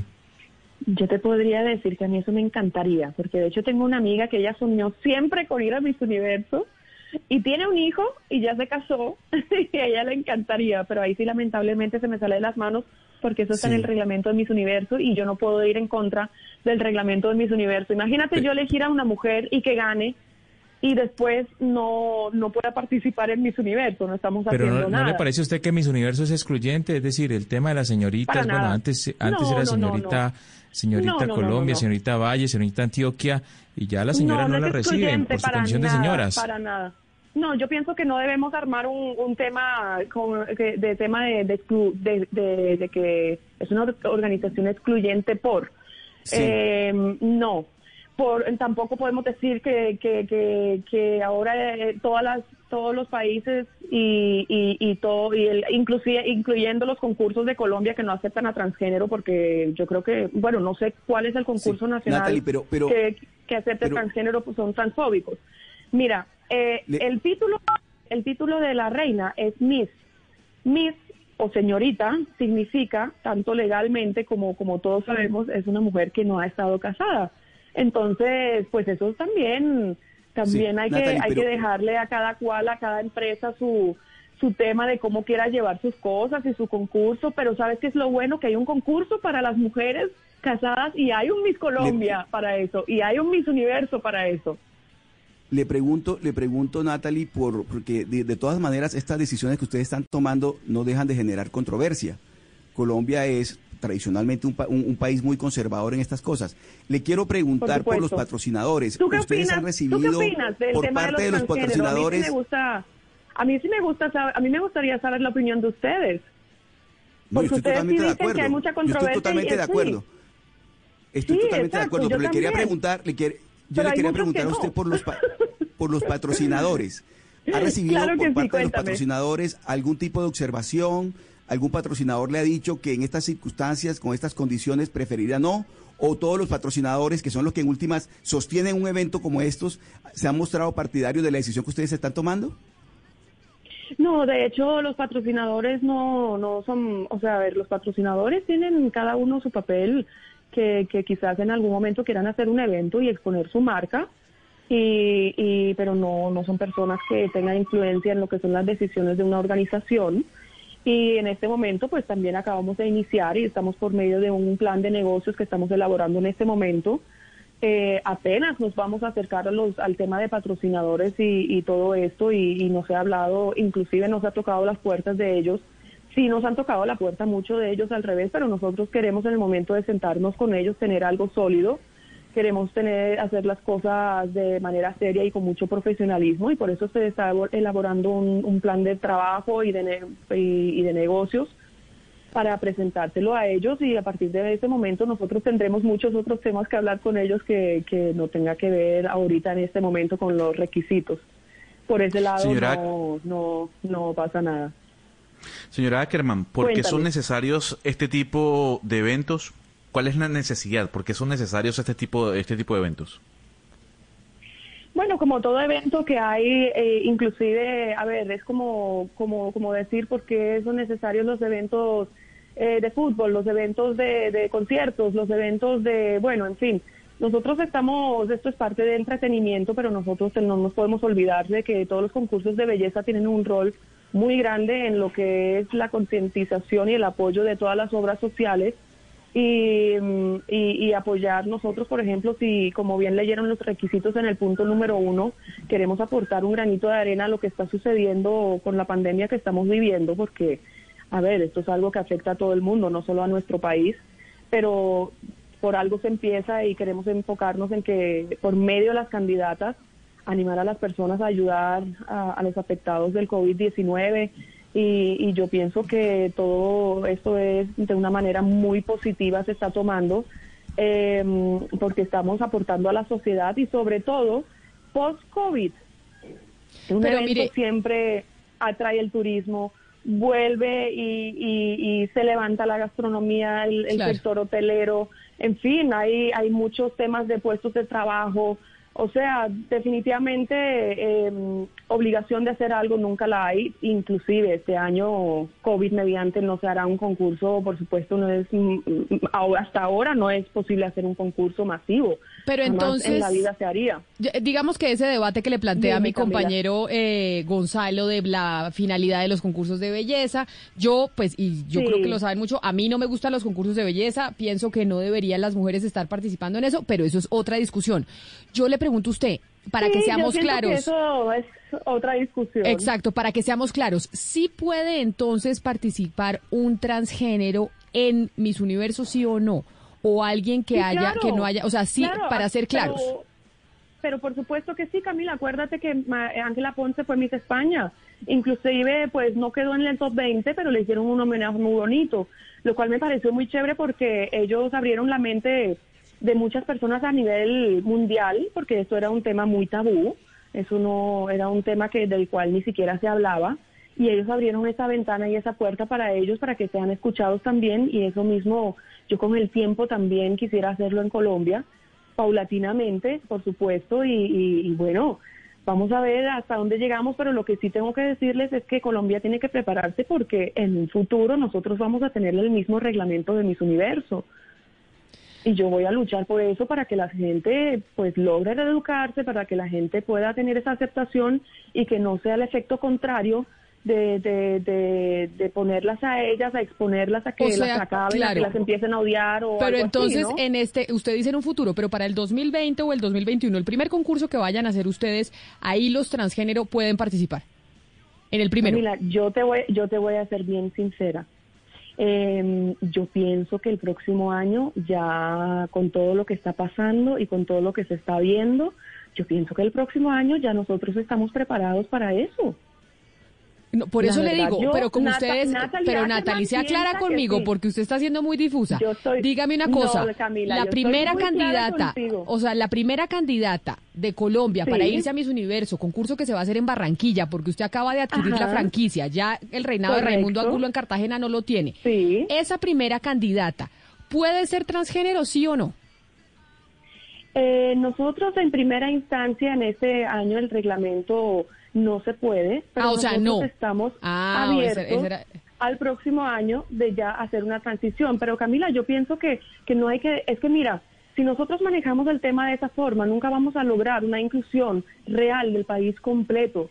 Nosotros no nos podemos, no podemos poner ese tema en una, eh, en, en una mesa de pelea ni en una mesa de conflicto, porque entonces la gente va a reaccionar de la misma forma. Yo pienso que nosotros y sobre todo ustedes que también tienen la voz, debemos unirnos a decirle a la gente, oye, qué bonito que el Miss Universe Colombia está dispuesto y está abierto a la posibilidad cuando antes nunca la gente lo estaba. Ya hay un cambio y qué bonito, vamos a animar entre todos a toda la gente y reeducarlos para que en un futuro, cuando esto se dé, la gente no siga atacando a las personas transgénero. En este momento, ya solo el hecho de ella expresar que quiere concursar ha recibido muchos ataques, muchos, muchos, demasiados, demasiados eh, insultos. Y de eso no se trata. Se trata de que la gente abra su corazón y que la gente se eduque. Y a veces a la gente hay que darle tiempo. Entonces yo como organización, así yo esté de acuerdo, yo no puedo pasar por encima de la gente. No, yo entiendo, o sea, lo que- pero Natalia, entonces estar de ustedes- acuerdo, los otros no, y así, a lo mejor ahora todo el mundo te cae encima a ti, Camila, por decir ninguna mujer debe concursar, entonces ahora todas las ex señoritas Colombia van a estar enojadas. Ah, no, pero yo he tenido trata, ese debate mil todo- veces. Yo, yo es que no Sí, creo, yo es que creo que no debería haber concursos mundo- de belleza. Yo creo que yo creo que todo el mundo puede tener su opinión y eso está bien, pero yo pienso que también hay que respetar la opinión de cada cual. Claro, lo y que no pasa es que- tajante. Claro, y por que- eso yo no quiero decir, yo yo no voy a decir nunca que yo nunca en la vida voy a dejar participar transgénero en Miss Colombia y ahí sí me mantengo porque yo no voy a permitir de que de que se les cierre la puerta a ellas No, yo entiendo, Natalie. Yo sé que eso es lo que usted, lo que usted piensa. hizo, sino que yo pero dejo la esperanza. Entonces, por supuesto, Camila, en un futuro, te lo repito y te estoy siendo muy clara, por supuesto que en un futuro esto se va a dar. Ok, pero en esta oportunidad no. Eso era lo que yo quería clarificar con usted, Natalie Ackerman, presidenta de Miss Universo Colombia. Mil gracias por haber estado con nosotros. Mucha Sí, suerte en ese concurso en Barranquilla, gracias. que eso obviamente va a mover muchísimo la ciudad. Feliz resto de día para usted. Igualmente, gracias a ustedes por este espacio y bueno, hasta pronto y ya saben, súper bienvenidos a Barranquilla todos. Claro que sí, un abrazo. Ana Cristina, Natalie dice que ella no se opone en un futuro, pero hoy usted, si quiere, si es transgénero, no puede participar. Eso ya es, es claro. Que en un futuro puede pasar, puede ser, pero hoy no. Sí, no, y además, eh, Camila, hay una cosa que dice que nosotros, ¿por qué ponemos ese tema como, eh, como si fuera de pelea? Nosotros no estamos poniendo una pelea, nosotros estamos eh, emprendiendo una discusión que es importante y que en este momento tiene un movimiento impresionante, no solamente aquí en Colombia, sino en el mundo, y no solamente por un reinado, porque está el, el caso de J.K. Rowling. Eso le iba a preguntar, eso le iba a preguntar. eh, ¿Qué tal el- lo que ha pasado con J.K. Rowling, la autora de Harry Potter, que escribió este, ella, ella tiene un blog, ¿no? Ella decidió escribir también un blog y en donde escribió un blog de cinco razones por las cuales deberíamos estar preocupados sobre el nuevo activismo trans. O sea, y hace toda en su blog, explica un blog de 400 caracteres, en donde explica por qué debería el mundo estar preocupado y las feministas, las mujeres, por el activismo trans que estamos viendo hoy en el mundo, mejor dicho. Y esto ha sido Sí. una cosa impresionante, las feministas peleando contra los trans, movimientos eh, discutiendo sobre este blog de J.K. Rowling, la autora de Harry Potter. Lo que pasa es que todo tuvo origen con un artículo que publicaron que se llamaba Creando un mundo más igual post-COVID-19 para gente que menstrua. Y ella cogió ese artículo de opinión y le opinó encima, así como se hace en Twitter que uno opina encima de un artículo y ella puso gente que menstrua. Estoy segura de que alguna vez existió una palabra para esa gente. Entonces ahí mismo todo el mundo le cayó encima, pues dijeron, dijeron todo el mundo diciendo, esta señora, ¿qué le pasa? Pues esto es, esto es eh, completamente en contra de la comunidad transgénero, pero pero ahí lo interesante, Camila, es que se le fueron contra ella los niños que le hicieron famosa, que son los que hicieron las, interpretaciones de las películas de Harry Potter, que son Daniel Radcliffe y Emma Watson, que Emma Watson pues está en el feminismo hace varios años. Daniel Radcliffe, pues él no tiene ninguna presencia pues en redes sociales, pero él sí dio una declaración que dice cualquier declaración en sentido contrario borra la pues en, en sentido contrario de que las mujeres transgénero son mujeres, dice cualquier declaración en sentido contrario borra la identidad y la dignidad de las personas transgénero y va en contra de todos los consejos dados por las asociaciones profesionales de atención médica que tienen mucha más experiencia en este tema que J.K. Rowling. Y el que dice esto, y ahí mismo sale Emma Watson a decir, pero pues ¿qué es esto? Las mujeres transgénero son mujeres y los hombres transgénero son hombres. Claro, pero ahí hay también un debate gigantesco y más adelante hablaremos de eso sobre Ana Cristina, que también eh, un movimiento transgénero, el lobby transgénero que también es importante hoy en el mundo, es decir, porque había el lobby feminista, estuvo el lobby gay y ahora hay un movimiento importante del lobby transgénero en donde dicen el... em, y ahí yo me equivoco con las palabras, ¿no? Entonces ayúdeme usted que sabe más que yo, que el género eh, o el sexo no existe, dicen los transgénero, y hay muchas feministas que dicen, oiga, si usted empieza a decir que el sexo no existe, entonces básicamente va en contra de una lucha de, de décadas que hemos tenido nosotras las mujeres, en donde entonces ahora nos van a borrar diciendo los transgénero que es que el sexo no existe. Sí, pues es que si uno se pone a mirar, eh, pues como lo han mirado los estudios de género, es pues lo obvio, Camila, que es que el sexo es determinado por la biología, ¿cierto? Entonces, es, es decir, usted no puede borrar lo que, lo que dice la biología. La biología dice, el sexo es este, pero el género es una construcción social que usted no puede negar. Es decir, lo que la persona quiere ser o lo que la persona se siente, no, usted no lo puede negar. Así haya nacido una mujer, pero si ella se siente que es un hombre, pues es un hombre. La biología no lo puede determinar a uno. La biología no es la determinante. Pero Entonces es, ahí es buen debate, es buen debate que se Sí, está es un viviendo en el mundo entre un sector del feminismo y de los eh, transgénero, que incluso también están enfrentados, pero no vamos a tener el tiempo de hablarlo ahora, que incluso también están enfrentados en, en los temas de prostitución, porque muchos de los transgénero y del movimiento transgénero está defendiendo y está abogando porque se considere eh, la prostitución como un trabajo, mientras que hay un sector que- del feminismo, no todo, que dice que no. 11 de la mañana, 42 minutos, pero después, Ana Cristina, nos metemos en ese tema porque tengo acá a W y W a que debo su visita aquí. Bienvenido, mijo. Primero porque estaba atento a todo lo que tienen que decir sobre el tema porque me parece súper interesante. Ah, aquí lo invitamos aquí a la discusión cuando la tengamos. Bienvenido. Pero por otro lado, eh, quería traerle la canastica que tiene al lado. Le traje una canasta a Camila con unas peras de genesano. Ay, que le hacen llegar Divina la canasta, eh, hola. los amigos de Servientrega. Y aparte de eso, le cuento que nos llegó una visita muy, muy interesante porque trajeron dos palomas. ¿Se acuerda de las palomas mensajeras? Claro. ¿Dos Obviamente- palomas de qué color? ¿Blancas No, o, las, o negritas? Las grisecitas normales, las tradicionales, Las pues, las que vemos en, en o sea, partes. las, las criollas, las de la plaza de Bolívar. Las con las que uno alguna vez ha tomado una foto en, en la Plaza de Bolívar en Bogotá. Pues esas palomas mensajeras de Serbia Entrega traen un mensaje y también quieren llevarlo a todo el país, que es un mensaje de esperanza y es muy emotivo obviamente para estos eh, tiempos. Por eso queremos hacer un reconocimiento especial a Serbia Entrega por la, marav- la maravillosa obra social que están llevando a cabo eh, en pro del bienestar de diferentes comunidades indígenas, sobre todo en el país. Así que hay que estar atentos a lo que está haciendo Serbia Entrega con estas comunidades. Así que gracias por sembrar esperanza en el corazón de los colombianos que más lo necesitan. Oiga, W, dígale a los de Servientrega que gracias por las peras, por las peras que nos mandaron en el Tan canasto de Genesano. Usted sabe por qué Genesano, ¿no? No, ¿por qué? Porque de allá es el dueño de Servientrega. Don Sí, sí, Jesús sí. Es de Genesano, Boyacá. Pues un, un saludo a don Jesús y que vamos a usar estas peras. Les voy a hacer, o como estoy de repostera en medio de la cuarentena, Es W, que los talentos nuevos han salido, pues. le voy a hacer un ponqué de pera. Con estas peras de Jerezano y les voy a compartir a todos, de pera y chocolate, que además que es una receta italiana. Me di cuenta en medio de la cuarentena que hay un ponqué italiano que es de chocolate y pera, pera y chocolate, dice el chef Estefano que he visto por YouTube. Así que uso las peras W y le traigo el, y le traigo Vale, el ponqué. estaríamos pendientes entonces. 11 de la mañana, 44 minutos. Vamos a hacer una pausa y ya volvemos. En el centenario de su nacimiento, Especiales Caracol presenta Álvaro Castaño para la inmensa mayoría, su gran amor, Gloria Valencia de Castaño y los inicios de la HJCK, su emisora y el referente cultural de una generación única. El lunes festivo 15 de junio a las 10 de la noche, tú nos ves, Caracol TV.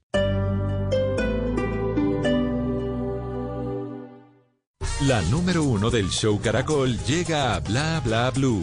María Macausla. Yo feliz de estar con ustedes. Porque entre semana el show debe continuar, María Macauslan también estará al aire con nosotros en Bla Bla Blue. La moda también nos está convirtiendo en tendencia. Bla Bla Blue. De lunes a viernes de 10 de la noche hasta la 1 de la mañana. Bla Bla Blue. Porque ahora te escuchamos en la radio. En Blue Radio estamos comprometidos con el cuidado. Lávate las manos con agua y jabón. Habla con tu jefe para poder trabajar desde casa. Lávate las manos de nuevo. Ayuda a tus hijos con las actividades académicas. Crea rutinas de actividades para aprovechar los días. Evita tocar tu cara y vuelve a lavarte las manos. En lo posible, quédate en casa. Así te cuidas y cuidas a los demás. Numeral Yo me cuido, yo te cuido. Blue Radio, la nueva alternativa.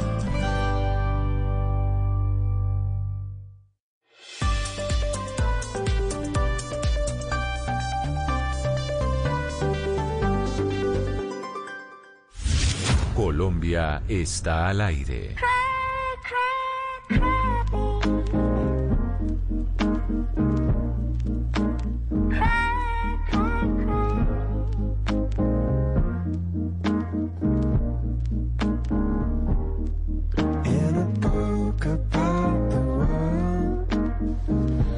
Bueno, Camila, aquí tenemos a Chris Martin y compañía. Hablamos de Coldplay con Cry, Cry, Cry. Una recomendación que le traigo el día de hoy. Le tengo dos rankings y aquí uno se dará cuenta, o se, yo hablo de los oyentes. eh, ¿Cómo piensa la mesa de trabajo, Camila? Le tengo el ranking de las mejores películas de la historia y le tengo el ranking de las mejores universidades para el año 2021.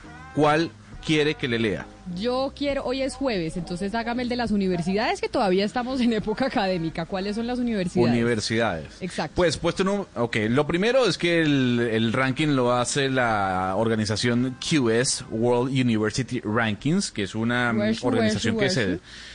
Ah, otra vez, toma Sí, número sí, dos, sí. entonces. No, sino que está usted muy English. QS, eh, le- el ranking universitario mundial, para hacer la traducción. Eh, es una organización que se dedica a hacer eso, ¿no? Año tras año. Eh, puesto número uno, MIT, Camila. Puesto número dos, la Universidad de Stanford. Y el puesto número tres es la Universidad de Harvard. Son las tres mejores universidades para el año 2021. Otra Pero yo sé... repita, MIT, Stanford, Stanford y Harvard. y Harvard. Exacto. Perfecto. Stanford, de que además conoce usted la historia de Stanford, ¿no? Stanford no pertenece a las Ivy League y además Stanford eh, se creó para hacerle la competencia a Harvard. Es decir, Stanford surgió para hacerle la competencia a Harvard y lo ha hecho bastante bien. Pues mire, ya está entre las tres. Pues entonces le traslado el mismo Huachu Huachu, como diría nuestra editora general, que es Ivy League para los oyentes. Pues las Ivy ¿Cómo League se son- traduce? No, es que no se traduce, son Ivy League, son eh, como aquí en eh, los colegios en Bogotá hay unos colegios que pertenecen a la UNCOLI, a- las Ivy League son eh, un tipo de universidades que hay en los Estados Unidos que por lo general son las mejores universidades de Estados Unidos, pero ahí no está Stanford a pesar de ser muy buena. Bueno, yo sé que a lo, que- lo que nos encanta a nosotros es América Latina para ver cómo le fue a Colombia. Pero mire, las tres primeras, pero díganos las diez, ¿cuáles son las diez primeras? Ah, bueno, usted quiere las... bueno, yo Sí. le doy, le doy las 10 pri- las 10 primeras entonces. Puesto número uno, repito, MIT. El 2, Stanford. El 3, Harvard. Eh, el 4, la Universidad Caltech de California, o el Instituto Tecnológico de California. La Universidad de Oxford está en el puesto número 5. Luego la Universidad o el Instituto de Tecnología de Zurich en, Sue- en Suiza. Luego en el puesto número 7 está la Universidad de Cambridge, Camila. En el 8 está el Imperial College de London eh, o de Londres en este caso. En el puesto número 9 está la Universidad de Chicago y en el puesto número 10 está UCL. Son Oiga, las pero, 10 Gonzalo, universidades más importantes, señor. ¿Las cinco primeras son americanas? Entiendo, sí. Eh, señor, aquí está MIT americana, Stanford, Harvard, California y Sí. Oxford. Sí. no, eh, bueno. Oxford, está- o- Sí. Oxford es inglesa. O sea, las cuatro Ah. primeras son americanas. Las Oxford es inglesa. Exactamente. Eh, pero yo sé que Hugo Mario a usted le interesa es nuestro vecindario y, y- y A ver. Colombia, ¿no? Eh, a ver, Hugo Mario, le hago la pregunta. ¿Cuál es la mejor universidad de Colombia? Repito, según este ranking que hace QS. Universidad o el estudio o los rankings eh, universitarios a nivel mundial. La Universidad de los Andes. Universidad de los Andes. Señor, usted dio en el clavo. Puesto 227 es la mejor universidad de, de Colombia. La Nacional en el puesto 259, la Javeriana en el 426 y la Universidad del Externado en el 570. Le voy a decir lo siguiente, Hugo Mario. La Universidad de Buenos Aires está en el puesto 66 y la UNAM de México en el puesto número 100. Nos ganaron en Argentina y en México. O sea que si uno se quiere ir a estudiar en América Latina, según ese ranking, vámonos para Buenos Aires. Sí, Pero claro que hay que mirar las universidades también por facultades, ¿no? Si bien es cierto, pues esos rankings son importantes, también usted tiene que mirar el ranking de las facultades dependiendo de lo que usted va, dependiendo lo que usted vaya a estudiar, porque hay universidades, por ejemplo, que son muy buenas en ciertas eh, en ciertas carreras, pero no aparecen en esos eh, rankings. Gonzalo, por si está pensando en hacer una maestría, una especialización o alguna cosa. Pero es que tengo acá a doña Diana muy preocupada con el tema de los curadores en, eh, en el país, en el concurso de los curadores. ¿Por qué está preocupada, Diana? Pues preocupada porque me acabo de enterar, yo por lo menos, que ya estaba abierto el concurso para elegir curadores. Comenzó el 14 de abril eh, la inscripción de personas que quieran ser curadores de 11 municipios, Camila, y se cierra el 14 de junio. Por eso eh, quisimos invitar hoy al doctor Rubén Silva Gómez, el superintendente de Notariado y Registro, para que nos hable del tema y nos resuelva un par de preocupaciones, como usted dice. Doctor Silva, buenos días, gracias por estar en Blue Radio. Buenos días, con mucho gusto a la orden. Bueno, doctor Silva, se abrió el concurso el 14 y ¿cuánta gente se ha inscrito? Sí, se han inscrito muy muy pocas personas eh, para son 11 ciudades, dos plazas para proveer de curadores en cada una de esas 11 que son Barranca Bermeja, Cajicados, Quebradas, Funza, Fusagasugá, Mosquera, Palmira, Río Negro, Tocancipá, Yopal y Yumbo. Eh, en el caso de Jumbo, por ejemplo, se ha inscrito solamente un candidato. En el caso de Barranca Bermeja, que es una ciudad muy importante, hasta el día de hoy no se ha inscrito ningún candidato, de manera que muy oportuna la llamada de ustedes, pues para por este medio tan importante y de tan amplia divulgación, eh, informarle pues a los interesados que hasta el domingo tienen plazo para aspirar a alguna de las plazas de estas ciudades que acabé de, de mencionar. Pero, pe- pero Lo- Diana, ¿qué hacen los curadores? Expliquemos, superintendente, un curador para que que esté escuchando en estos sitios, ¿qué es lo que hace un curador? Sí, Camila, el curador urbano es un particular a quien la ley le asignó funciones públicas y este se encarga de estudiar, de tramitar y expedir las licencias de construcción. De manera que eso es una, una función muy importante, pues porque garantiza para eh, que pues los que se cumple la normatividad eh, vigente en las construcciones y esto garantiza pues la seguridad y minimiza los impactos negativos que puede tener las construcciones que no tengan estos esta licencia de urbanismo. Claro, superintendente, y por eso la preocupación. Eh, ¿Y por qué se lo digo? Porque es muy poca gente la que de pronto está enterada de este concurso y yo sí no tengo muy claro eh, cuál es el principal requisito, los tres principales requisitos para que alguien pueda aspirar a ser un curador en un municipio o en una ciudad del país. Sí, el- básicamente es que tenga título profesional de arquitecto, ingeniero civil, abogado o en áreas de las ciencias sociales, económicas o de la administración y adicionalmente a esto que tenga posgrado en derecho urbano, en urbanismo, en políticas de suelo, en planificación territorial, regional o urbana y por supuesto que tenga la correspondiente matrícula o tarjeta o licencia profesional en alguna de estas eh, eh, eh, pregrados y posgrados que acabé de mencionar. Eh, adicionalmente deben tener una experiencia laboral mínima de 10 años en actividades relacionadas con planificación urbana o desarrollo urbano. Son unos requisitos que la ley estableció pues mm, de alta exigencia y muy seguramente esta haya sido la causa de la poca eh, eh, asistencia pues a, a, a proveer estos, a ser partícipes pues, de estos concursos que están abiertos.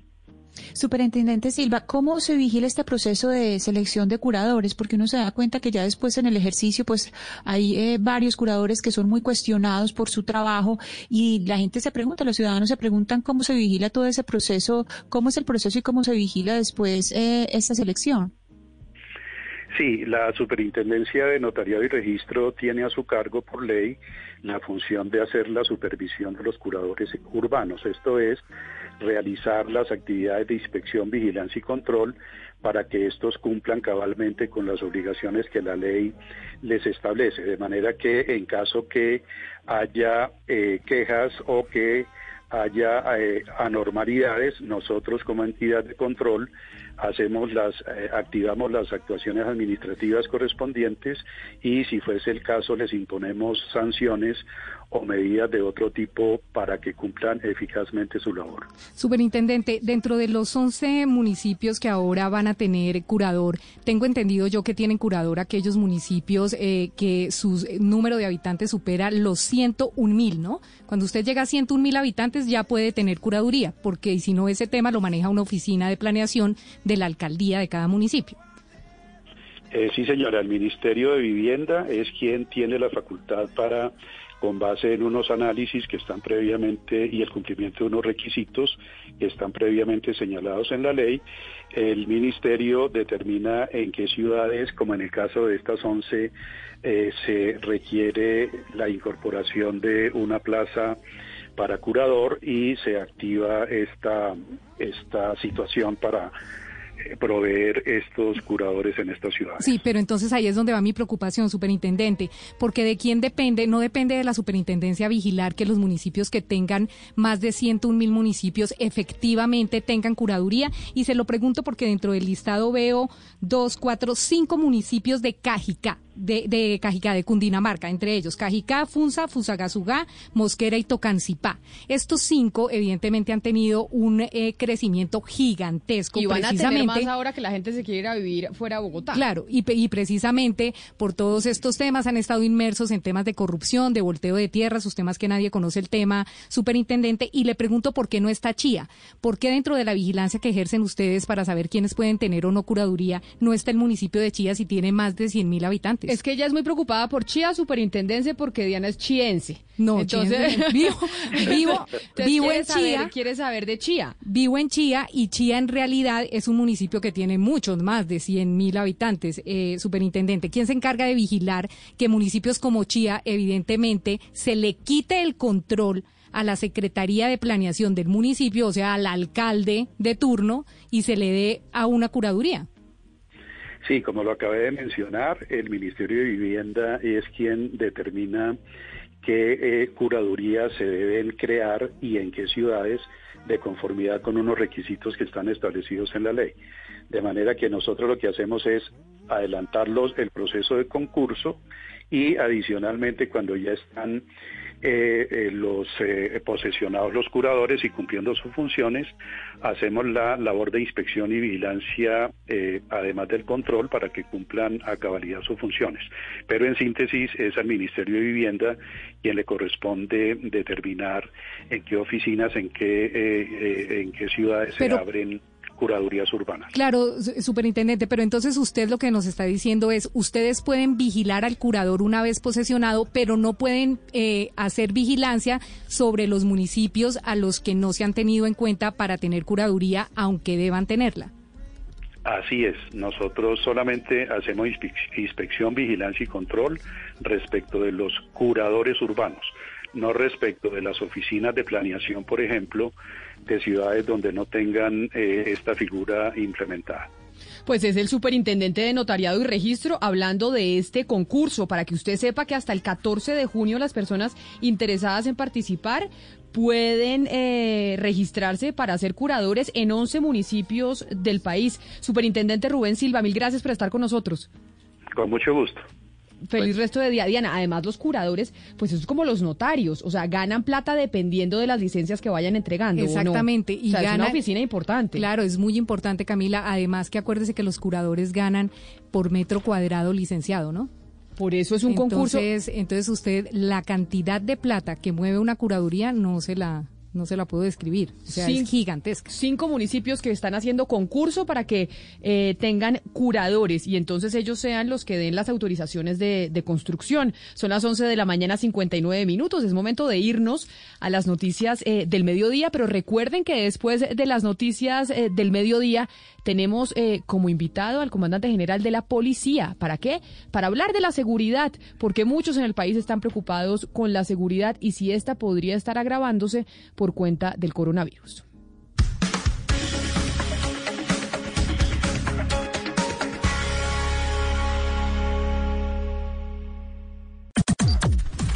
Las noticias del mediodía en Mañanas Blue.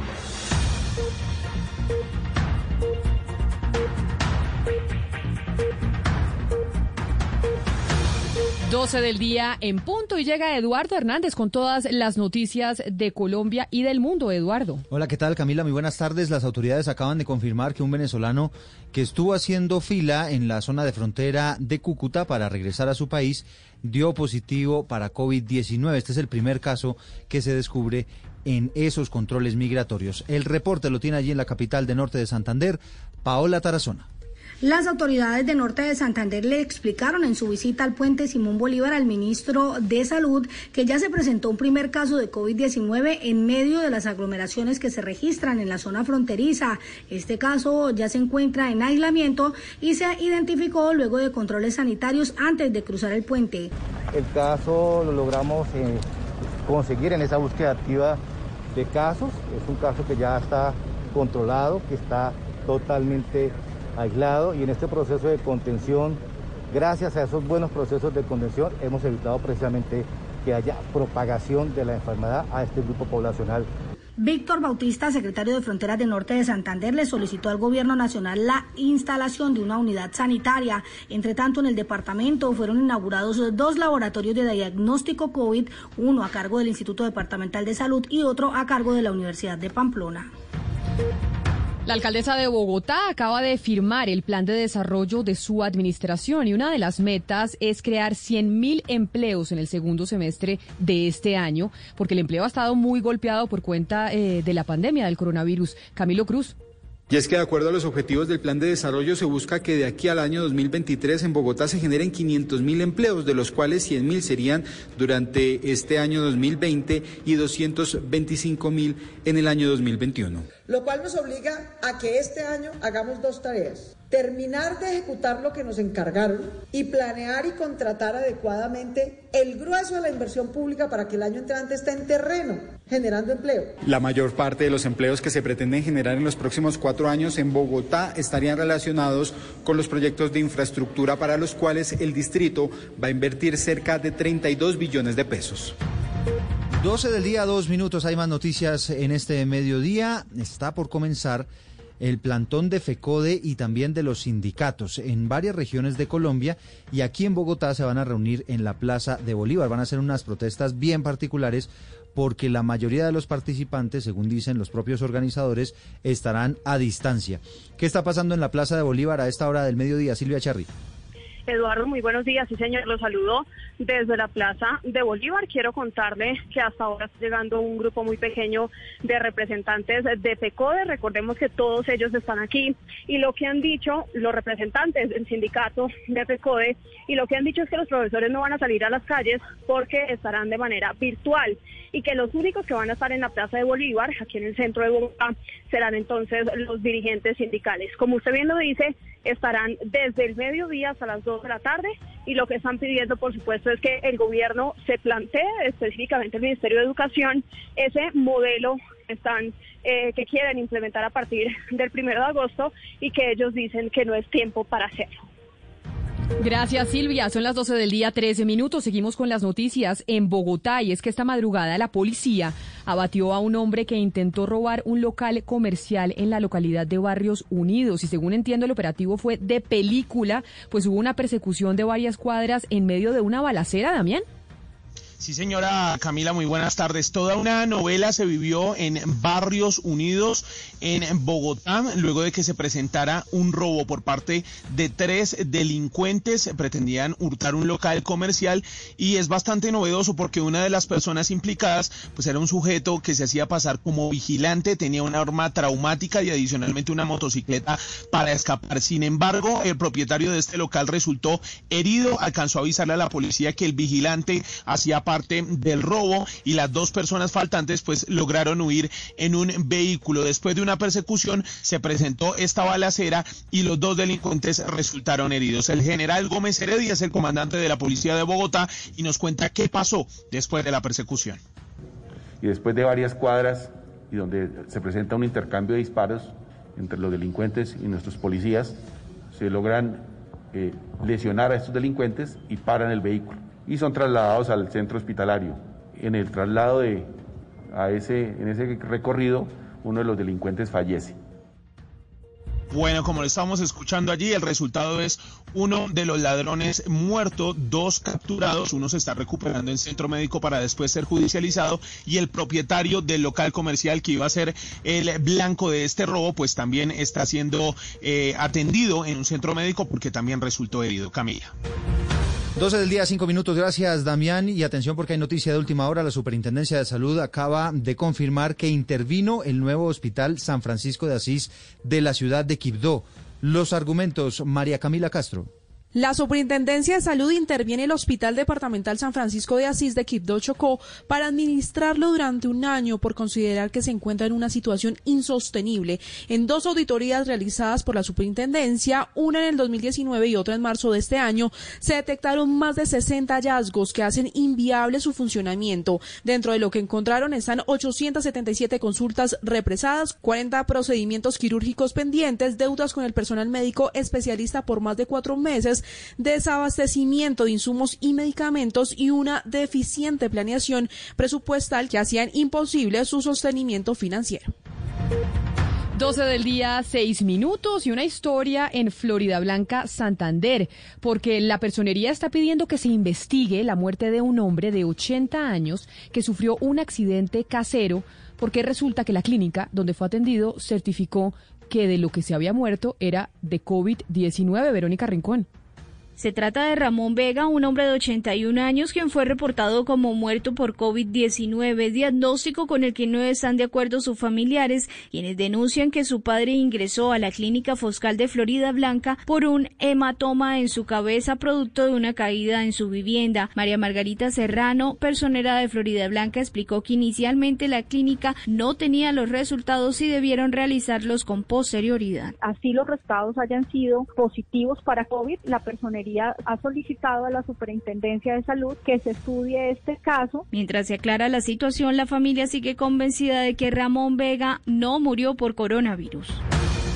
Son las 12 del día y 7 minutos y nos vamos para Villavicencio porque a propósito del COVID-19 se está anunciando que se van a practicar 312 pruebas adicionales en la cárcel de esa ciudad que parece estar superando el brote, aunque todo dependerá de los resultados de estas pruebas adicionales.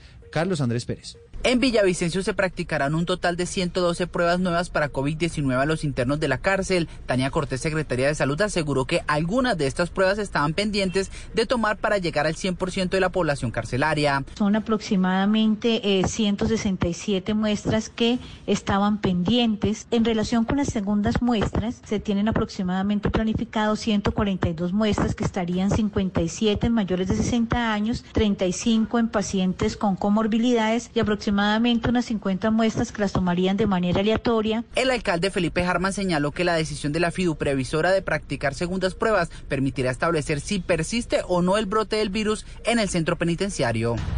Carlos Andrés, gracias. A las 12 del día, 8 minutos. Seguimos hablando sobre el regreso al colegio porque siguen las dudas, existe el temor de qué pasa cuando los niños vuelvan el primero de agosto a las clases. Hay mucha preocupación entre las familias en Soacha. Precisamente por esto, dicen ellos que los colegios de ese municipio no tienen las condiciones, Héctor Rojas. Definitivamente no. Definitivamente no son claros los protocolos, no son claros los lineamientos por parte del Ministerio de Educación Nacional. Quien habla es Luis Eduardo Chávez, secretario de Educación del municipio de Soacha, y a quien le preocupa la reactivación de las clases presenciales. Aquí en el municipio de Soacha, en un salón, perfectamente 50 niños reciben sus clases. De acuerdo a estos nuevos protocolos, solamente 8, máximo 10 niños podrían asistir presencialmente. Pero ¿qué va a pasar con el resto de los niños? Este tema de esta pandemia en nuestro municipio todos los días está creciendo. Hasta ahora se están dando unos picos muy altos en nuestro municipio y eso es un riesgo para nuestros niños, es un riesgo para nuestros jóvenes, por supuesto para nuestros docentes.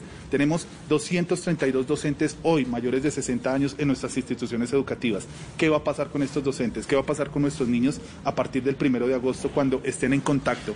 De acuerdo con el secretario de Educación, el día de mañana sostendrán una reunión con el el Ministerio de Educación para fijar esos protocolos y también manifestarles las preocupaciones y mirar la posibilidad de que por lo menos en Suacha no se reactiven las clases presenciales este año.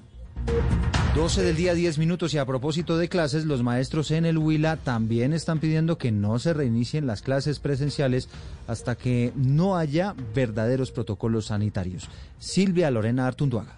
Adelaida Cuenca, presidenta de la ADIT, asociación que agremia a los 8.000 docentes de Huila, manifestó que no están dadas las condiciones para regresar a las instituciones educativas a partir del primero de agosto y que esto pone en riesgo la salud tanto de los menores como de los maestros. Es muy delicado que el gobierno nacional esté planteando reiniciar el proceso de clases. Eh, hay hacinamiento en algunas aulas, la capacidad instalada no corresponde para hacer ese proceso de alternancia. Igualmente advirtió que aún no se cuentan con los protocolos de bioseguridad y sanitarios para evitar la propagación del COVID-19. 12 del día, 10 minutos y fue condenado a 10 años de cárcel Alfredo Ignacio Ceballos, que era el coordinador del programa de inmunizaciones del departamento de Córdoba. ¿Y por qué fue condenado? Por el famoso cartel de la hemofilia, un caso de corrupción sin precedentes en ese departamento. El hombre falsificó al menos 14 documentos oficiales con pacientes simulados para cobrarle los tratamientos al sistema de salud. Tatiana Ruiz.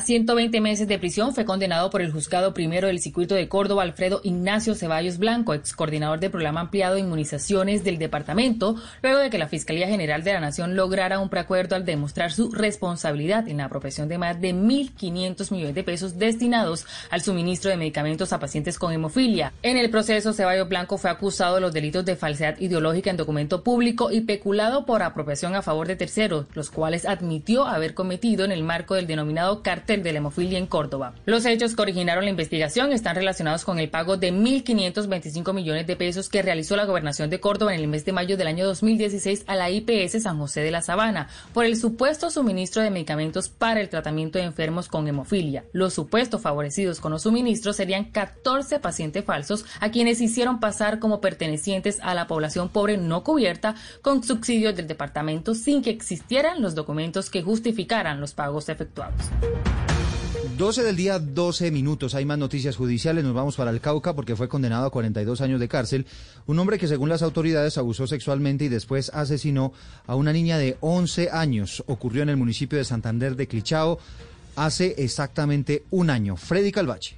Se trata de Luis Javier Ruiz Díaz, quien fue condenado en las últimas horas a 500 meses de prisión por el juzgado segundo penal de circuito de Santander de Quilichao, como autor material del delito de feminicidio. Los hechos se remontan al miércoles 15 de mayo de 2019, cuando en esa población del norte del Cauca se conoció un caso de violencia contra una niña de 11 años que había sido reportada como desaparecida. Al día siguiente, el cuerpo de Emily Zulani Rivera fue hallado en un costal abandonado cerca a su lugar de residencia. Por este hecho, Luis Javier Ruiz Díaz fue capturado y vinculado a un proceso judicial que culminó después de un año con esta condena como el autor material del delito de feminicidio agravado, razón por la cual se le impuso la pena de 42 años de prisión. La sentencia será apelada por la defensa. Y del Cauca volvemos a Bogotá, Eduardo, porque estamos a menos de 2% de llegar a la alerta naranja en la capital por ocupación de las unidades de cuidados intensivos. Acuérdese que la alcaldesa Claudia López había dicho que cuando llegáramos al 50% de ocupación de las UCI, ahí entraríamos en alerta naranja. ¿Qué va a hacer la alcaldía? Pues mire, estamos en el 48,46% y se lo pongo en términos más fácil, a 11 pacientes 11 pacientes más en las unidades de cuidados, 11 camas más ocupadas en las unidades de cuidados intensivos y eso nos llevaría a estar ya sobre el 50%. Lo que ha advertido la alcaldesa de Bogotá es que cuando se llega a esa delgada línea roja, pues en ese momento entraríamos en alerta naranja y eso implicaría una cuarentena más estricta. Vamos a ver a la hora de la verdad, cuando toquemos ese número, qué es lo que va a hacer el distrito. Pero estamos muy cerquita porque estamos a 11 camas, como dice usted, y evidentemente tenemos que portarnos bien porque si no, nos cierran. Es un tema además, Camila, que viene cambiando día a día. Hay unos días donde tenemos estos picos altos, pero también hay días donde va bajando, entonces no necesariamente siempre va aumentando ese porcentaje. La noticia internacional. Y la noticia internacional tiene que ver con una nueva disputa entre Amazon y la Unión Europea. Ahora, desde Bruselas se preparan para presentar una serie de cargos contra la empresa de Jeff Bezos por robar los datos de las compañías que anuncian dentro de su plataforma. Las acusaciones se basan en el papel de Amazon. Por un lado, es un gran marketplace o un centro de ventas y por otro lado, vende sus propios productos. El proceso podría ser largo y durar dos años. Y si Amazon es hallado culpable, podría imponerle, en este caso, la Unión Europea, una multa del 10% de su facturación anual. La noticia deportiva. La noticia deportiva a esta hora llega desde los Estados Unidos, desde Jacksonville en el norte de la Florida, donde Camilo Villegas, el golfista colombiano, ha terminado la primera ronda en el TPC Sawgrass. Ha hecho 67 golpes, tres bajo el par del campo. El líder es el francés Paul Barjon con menos seis el PGA Tour, porque lo que hace Camilo Villegas es la segunda división, el PGA Tour, que es la primera división, tendrá desde la 1 y 28 en Fort Worth, en Texas, al golfista colombiano Juan Sebastián Muñoz. Esta es Blue Radio. Sintonice Blue Radio en 89.9 FM y grábelo desde ya en su memoria y en la memoria de su radio. Blue Radio la nueva alternativa.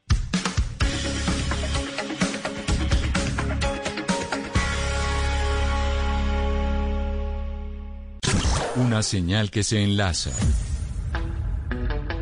Regiones conectadas a través de un dial. A partir de este momento, Oscar Montes, Ana Cristina Restrepo, Hugo Mario Palomar, Valeria Santos, Gonzalo Lázari, Rodrigo Pombo y Camila Zuluaga analizan y debaten el tema del día. El tema del día. Colombia está al aire.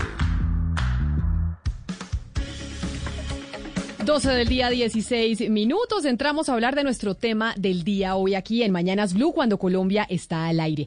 Y les damos la bienvenida para hablar sobre la seguridad, sobre la Policía Nacional. Y precisamente por esa razón hoy nos acompaña el eh, general Oscar Atortúa, que es el director de la Policía Nacional. General Atortúa, bienvenido a Mañanas Blue. Qué placer tenerlo con nosotros hoy al mediodía en nuestro tema del día. Camila, un gusto saludarla a usted, a la mesa de trabajo, a toda la audiencia, aquí trabajando como siempre por nuestra ciudadanía y nuestra comunidad. General, le estamos preguntando a los eh, oyentes que en el marco de la pandemia, porque evidentemente la pandemia pues nos cambió muchas cosas, ¿cuál es su mayor preocupación frente a la Policía Nacional? Y antes de darle las opciones, yo le quería preguntar a usted eso. En medio de la pandemia, como policía, como comandante de la policía, ¿cuál es su mayor preocupación? Mi mayor preocupación indudablemente es la responsabilidad personal y la disciplina social. Nosotros podemos tener toda nuestra fuerza disponible en las calles, interactuando con los ciudadanos, hablando con ellos, llevando campañas preventivas. Pero si no hay definitivamente un autocontrol, el propósito de contener la curva y de evitar las muertes no se podrá lograr. Esto es indudablemente una integración entre ciudadanía, autoridades administrativas y la Policía Nacional. Este triunvirato podrá traer los beneficios para todos si trabajamos mancomunadamente y hay conciencia social de parte de cada ciudadano. Claro, general, pero ya que usted dice eso, que esa es su preocupación, quiero preguntarle cómo se está manejando el tema de los abusos policiales. Si bien ya estamos relajando la cuarentena, ya la gente está pudiendo salir más, usted no sabe la cantidad de casos que hemos recibido de gente que dice que tal vez la policía está abusando frente a los temas de la cuarentena, como por ejemplo pedirle a, eh, a la gente ciertas cosas cuando no debería. ¿Cómo se está manejando desde la dirección de la Policía Nacional para evitar esos abusos policiales que usted tiene que ser consciente, pues se han presentado? A ver, la Policía Nacional tiene una estructura fortalecida y la principal actividad que nosotros realizamos es no solamente la instrucción, la capacitación, sino por supuesto los parámetros de actuación a todos nuestros policías. ¿Qué les hemos pedido a ellos? Indudablemente conocemos que en este momento se ha exacerbado un poco eh, las actitudes hostiles de parte de los ciudadanos y es comprensible. Personas que han estado mucho tiempo encerrados, personas que consideran que tienen derechos muchas veces frente a la norma no se hacen parte de las excepciones, personas que quieren salir a trabajar pero que las excepciones no se lo permiten, otras personas que quieren tener comportamientos que son contrarios a la norma de la ley y nos corresponde a nosotros como policías hacer un control, imponer la disciplina.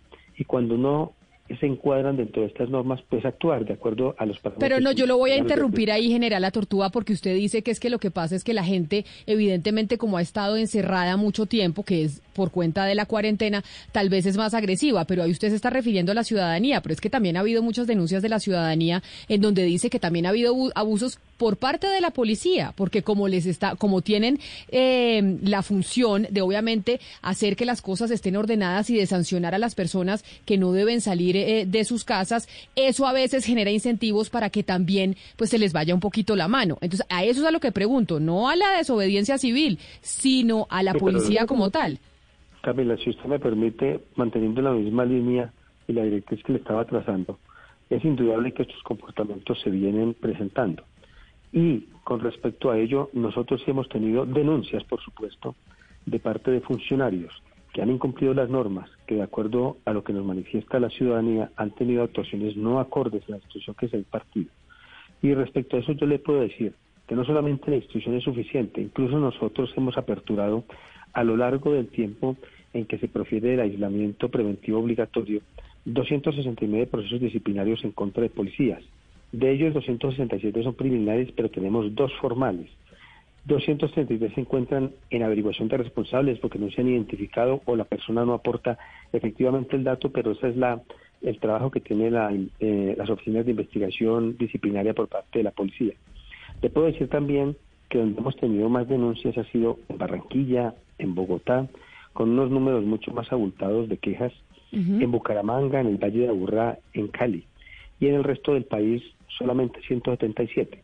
Pero especialmente en Barranquilla y en Bogotá, por supuesto, se le ha dicho a los comandantes, no solamente antes de salir a cada servicio, que recuerden que la policía por, por antonomasia es mediador y conciliador, que lo que pretendemos es que la gente cumpla sin necesidad de llegar a utilizar la fuerza, pero tampoco podemos renunciar a los elementos que nos entrega el Estado colombiano para que ellos cumplan, porque también tenemos una obligación con todos aquellos que nos piden que actuemos ante las personas que están incumpliendo el aislamiento preventivo obligatorio Pero, general, que lo A Tortugo, cuando usted dice Barranquilla y Bogotá son los que presentan el mayor número de denuncia de abuso policial, ¿por qué no le explica y le dice usted a los oyentes y a la gente cuando usted se vea sometido a algún tipo de abuso policial, a dónde debe recurrir y qué debe hacer, porque muchas veces el ciudadano frente a la autoridad pues se siente eh, completamente amilanado porque no sabe a, dónde recurrir cuando hay un abuso de autoridad.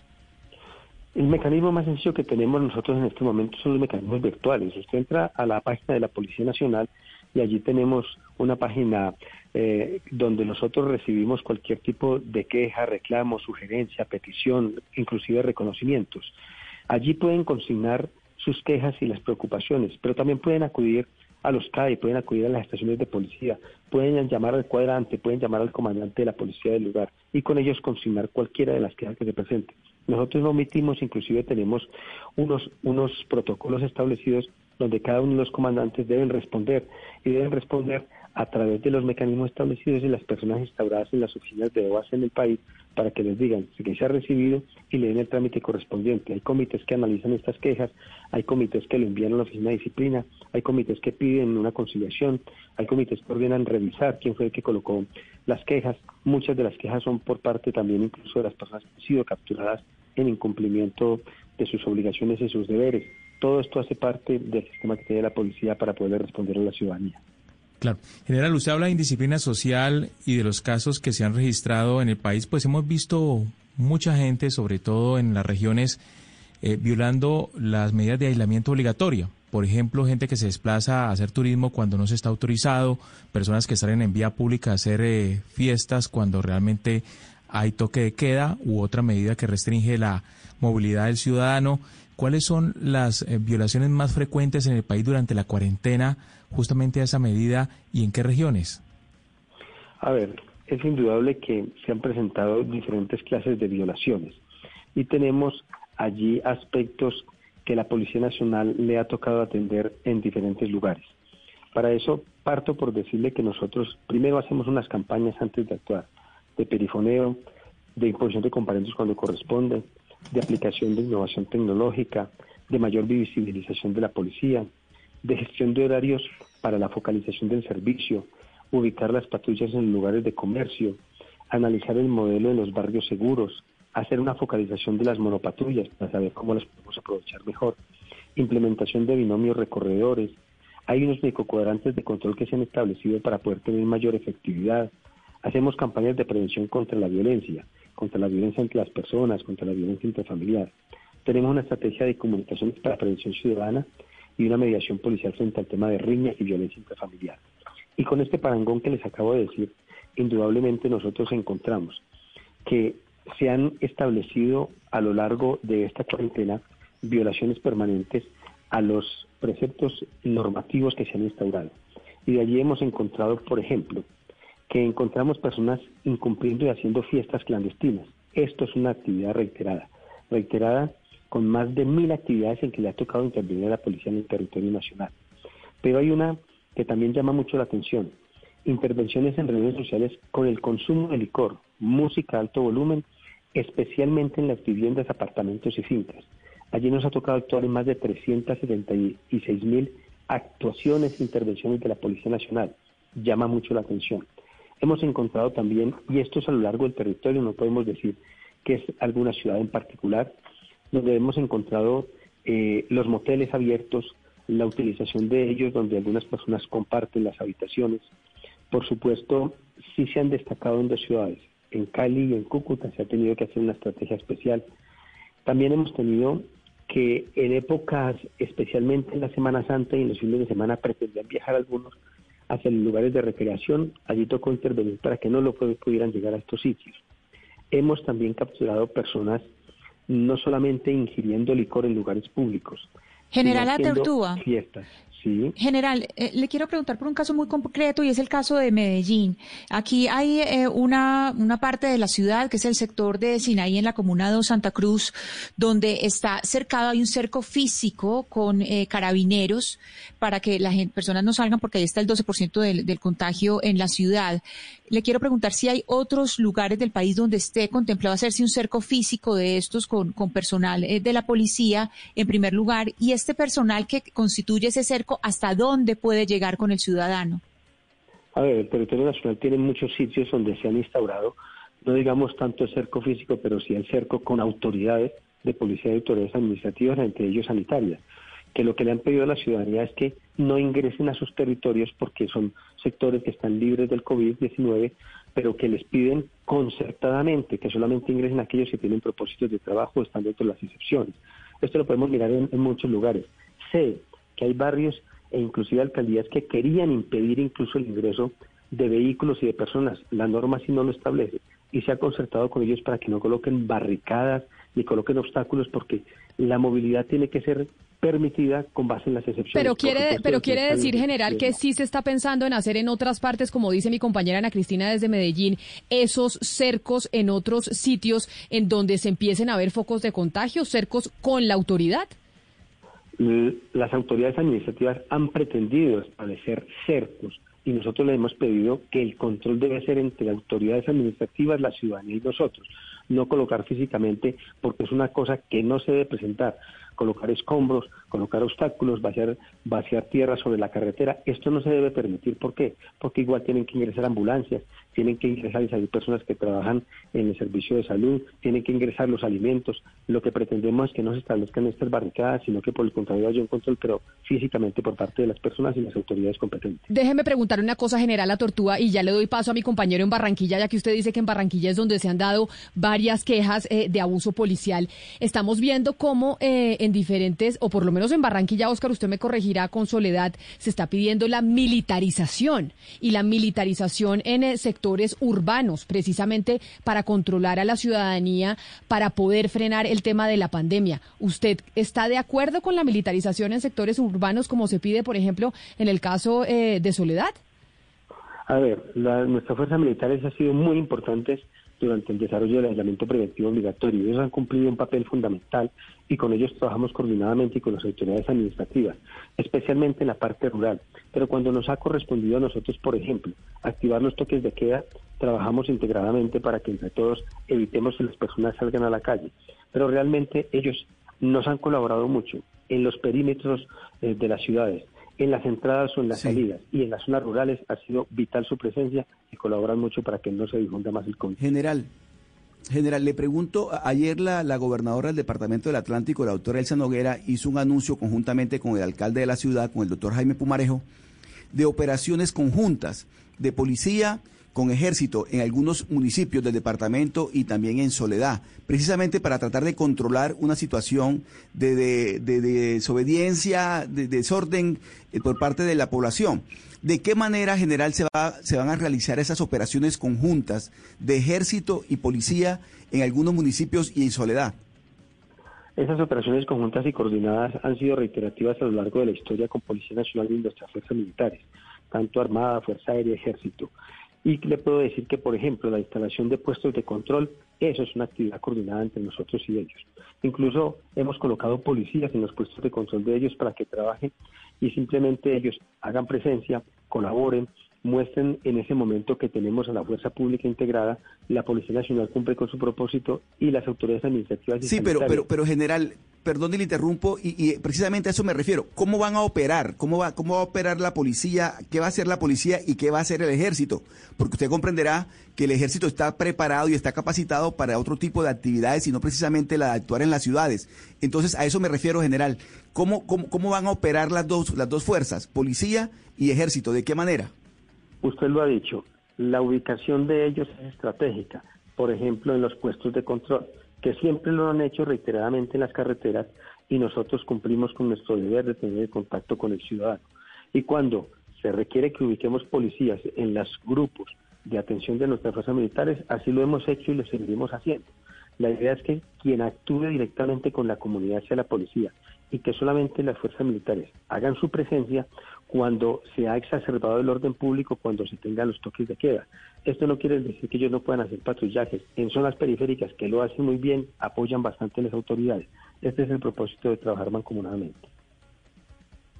Yo le quiero preguntar, a, eh, General La Tortuga, sobre los efectos de la pandemia en términos económicos y eso cómo afecta la inseguridad en las ciudades y si eso los preocupa a ustedes. Porque ya usted ha visto las cifras de desempleo empieza a haber hambre en muchas eh, personas, en muchas familias en el país.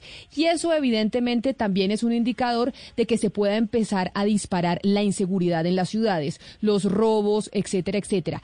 Eso es algo que los preocupa. Ustedes están viendo que eso está empezando a pasar en las principales ciudades del país. A ver, para beneficio de nuestros ciudadanos, quiero, por el contrario, reflejar que hay unos muy buenos resultados en lo ocurrido del año. Cuando se inició desde el primero de enero hasta, hasta el comienzo del 25 de marzo del de, aislamiento preventivo obligatorio, ya teníamos unos resultados positivos en materia de seguridad. No obstante, estos resultados se han ampliado en beneficio de la comunidad. Por ejemplo, los homicidios comunes. Nosotros hasta el 7 de junio llevamos una disminución del 15.8%, pero en esta misma línea tenemos una disminución tanto de hurto a personas, de hurto a residencias, de hurto a comercio, de automotores, de hurto a motocicletas. Estos son delitos que causan sensación y escosor en medio de la comunidad y por supuesto los resultados operativos. Por ejemplo, ver que el hurto a personas ha disminuido en un 32%, menos de 40.000 casos comparativamente con el año anterior. Esto es muy benéfico. En este momento tenemos haciendo no solamente análisis de parte de los integrantes de seguridad ciudadana y los eh, que están trabajando en vigilancia comunitaria por cuadrantes en las calles, para que ellos vayan recolectando información y también acopien los datos que nos entregan los ciudadanos. ¿Para qué? Para establecer si en la medida en que está saliendo más gente a la calle, se empiezan a presentar focos de criminalidad en ciertos sectores, que podamos atenderlos y que estratégicamente coloquemos en estos lugares mayor número de policías o reacciones que nos permitan contenerlos para mantener este declive y esta disminución de todos los delitos de impacto para la ciudadanía. General La Tortuga, pero lo que uno ve, eh, pues por lo menos en prensa o lo que uno se alcanza a dar cuenta en redes sociales es que si bien es cierto, y, además por las cifras del sistema de seguridad, si bien es cierto, sí han disminuido eh, el nivel de, de homicidios, las cifras de homicidios, pues el, el, hurto no es así, porque uno ve que hay muchas quejas, eh, por supuesto no de, hurto casero, pero sí hurto en la calle. Ya se tienen, ya se tienen cifras o consolidados eh, a nivel nacional y, y, y cómo, cómo se está actuando frente a eso. Pero perfectamente, las cifras tienen una disminución y ostensible, hay que destacarlas. Le repito, por ejemplo, el hurto a personas en, la calle, lo que está en este momento relacionado en los sistemas que tenemos nosotros, que son las denuncias oficiales de, de las personas, tenemos comparativamente 126.484 hurtos en 2019 versus 85.805 en el 2020 quiere decir que hay una disminución de más de 40.000 casos y por supuesto que significa un 32%. Así nosotros también tenemos el hurto a comercio con disminución del 43%. Claro, pero general, yo ahí lo interrumpo. Ahí obviamente hay una disminución en temas eh, de, seguridad, pues porque obviamente estamos contando eh, la cuarentena, que en la cuarentena evidentemente pues estaba todo el mundo guardado cuando fue más eh, estricta. Pero no temen ustedes que frente a los indicadores económicos que vamos a empezar a tener y que ya estamos viendo, esa tendencia se pueda reversar en lo que resta del año?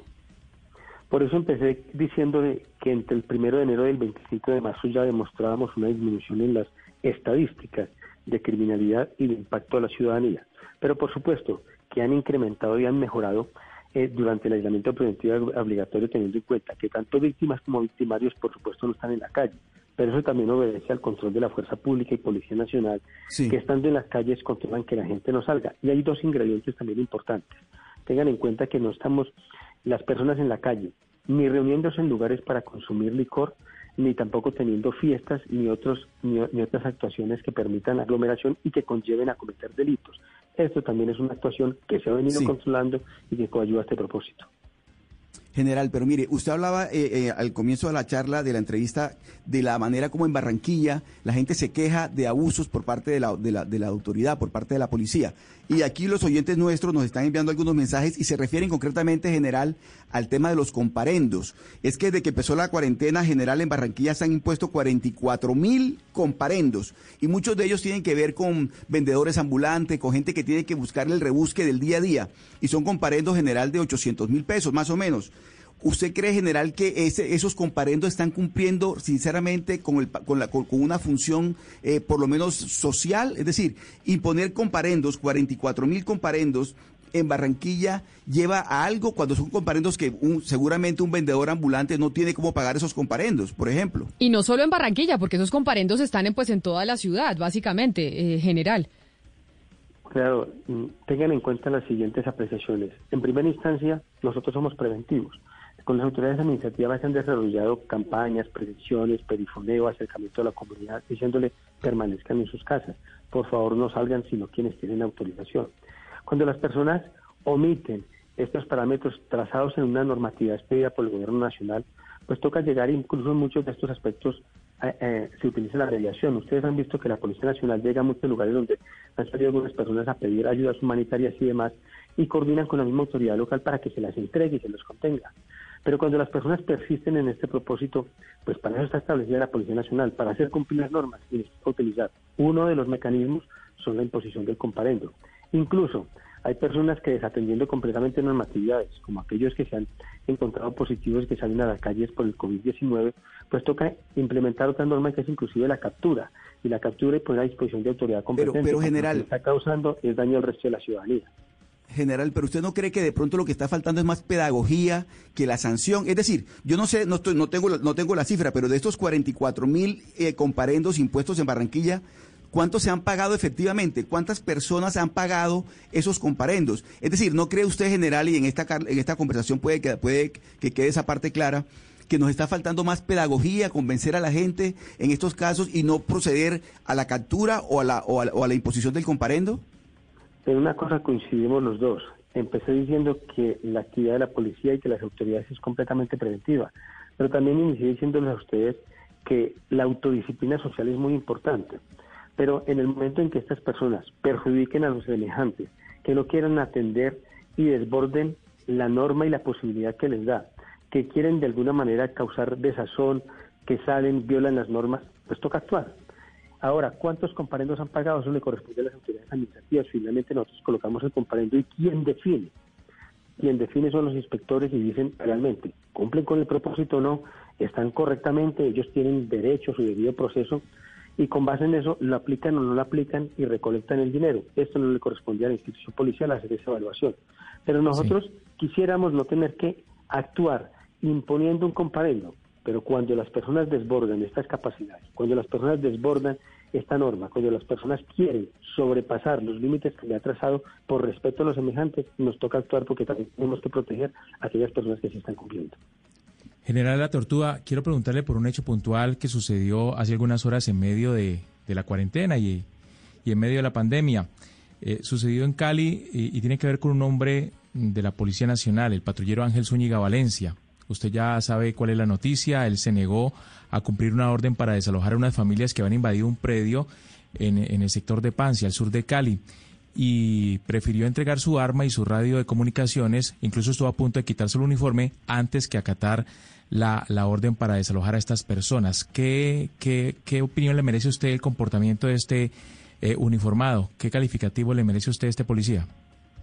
A ver, está cumpliendo una orden no solamente de un superior jerárquico, sino de autoridad competente.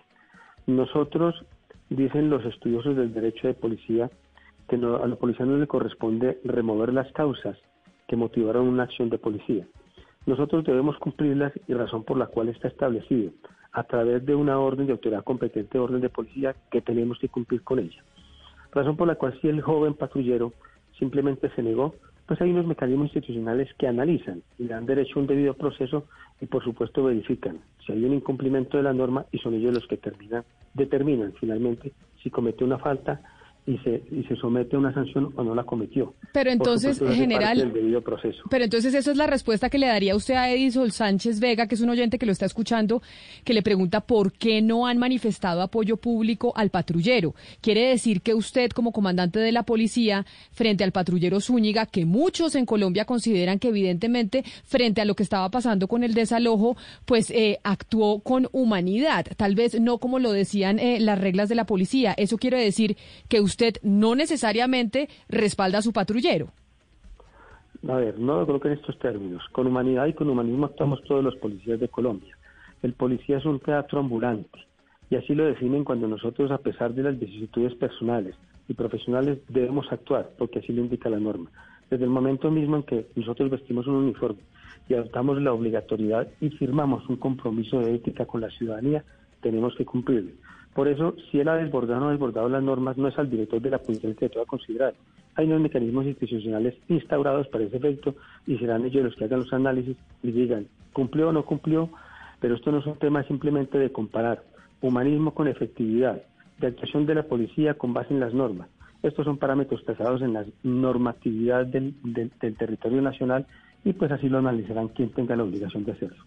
El patrullero Zúñiga General habló con nosotros después y dijo que pues no se arrepentía de lo que había hecho, que no se ha apartado de la Constitución y que lo que hizo simplemente fue ponerse del lado de los más débiles, de los más pobres, además porque no se les está resolviendo el tema de vivienda, no había ningún proceso de reubicación. ¿No es un argumento suficiente para respaldar a este uniformado? al lado de los débiles y los pobres estamos todos en Colombia, ustedes y nosotros, los policías, por supuesto. Nosotros mismos somos parte de la sociedad y provenimos de las familias más humildes. Sin embargo, nosotros también cumplimos con nuestro deber, razón por la cual esto no es simplemente valorando actuaciones que todos debemos trabajar con el mismo humanismo, con el mismo respeto y la consideración de la ciudadanía. Esto es un aspecto que será analizado oportunamente por quien le corresponde a la institución policial. Claro, pero entonces, según su conocimiento general en la institución eh, policial, que debe saber, evidentemente, yo sé que usted no es el que hace la investigación y hace el análisis, pero ¿usted cree que el patrullero actuó mal? Aquí no hay creencias, aquí simplemente se comparan actuaciones profesionales frente a una norma y serán ellos quienes tienen la obligación de evaluarla. No es al director de la policía la que le corresponde juzgar a una persona. Hay unas oficinas de control interno disciplinario, razón por la cual, con base en la información pública que llega, en la manifestación de algunos ciudadanos que dicen si cumplió o no cumplió con la normatividad, pues la Inspección General aperturó una investigación disciplinaria como corresponde y son a ellos a quienes toca evaluar comportamiento y cumplimiento de la norma. Sí, independientemente de este caso, generada Tortuga, le, pregunto, ¿la objeción de conciencia eh, es, válida en la policía? ¿Es aceptada? Si la objeción de conciencia es un mecanismo legal que está instituido en el Estado colombiano, cualquier ciudadano puede suministrarla en el momento oportuno. Incluso aquellas personas que quieran ingresar a la Policía Nacional, si manifiestan objeción de conciencia, tendrán derecho a hacerlo. Por supuesto, muchas personas inclusive no querrán ingresar a la policía o a la fuerza pública porque tienen objeciones de conciencia. Válido, esa es la libertad que tiene cualquier ser humano. De la posibilidad, ¿usted no considera como, como director de la Policía Nacional que el ejemplo de, de Zúñiga, del patrullero Zúñiga, se ha seguido por otros de los agentes de la Policía Nacional? Cada persona tiene una consideración especial. Nosotros estamos apegados a una norma, nosotros firmamos unos compromisos adquirimos unos deberes cuando llegamos como Policía Nacional. Pero por supuesto seguimos siendo seres humanos y los seres humanos tienen comportamientos propios apegados a la norma. Esperamos que todos los policías de Colombia actúen no solamente en concordancia con las normas de Colombia, sino con el respeto a todos los ciudadanos. Ana Cristina, si usted tiene más preguntas usted sobre este tema del, del patrullero Zúñiga, que obviamente genera mucho eh, mucha pasionalidad porque frente al desalojo de una familia, pues eh, entiende uno al patrullero que evidentemente diga, no, no estoy dispuesto a eh, hacer cumplir esta norma. Claro, Camila, y es que no es solamente, pues, eh, si uno lo piensa simplemente como ciudadano, uno se pone a pensar por los otros eh, eh, policías, por los otros agentes, general la tortuga, y eso es lo que le quiero preguntar. En el momento que los agentes tienen como esa, esa dificultad en el actuar, tienen, digamos, esa objeción de conciencia, el momento en que lo deben decir, ¿es el mismo momento como lo hizo, como lo hizo este patrullero o cómo, ¿Cómo lo manejan ustedes? Es decir, ¿cómo se ha manejado antes de manera que ustedes puedan saber qué puede, qué puede venir después de, estas acciones eh, del patrullero?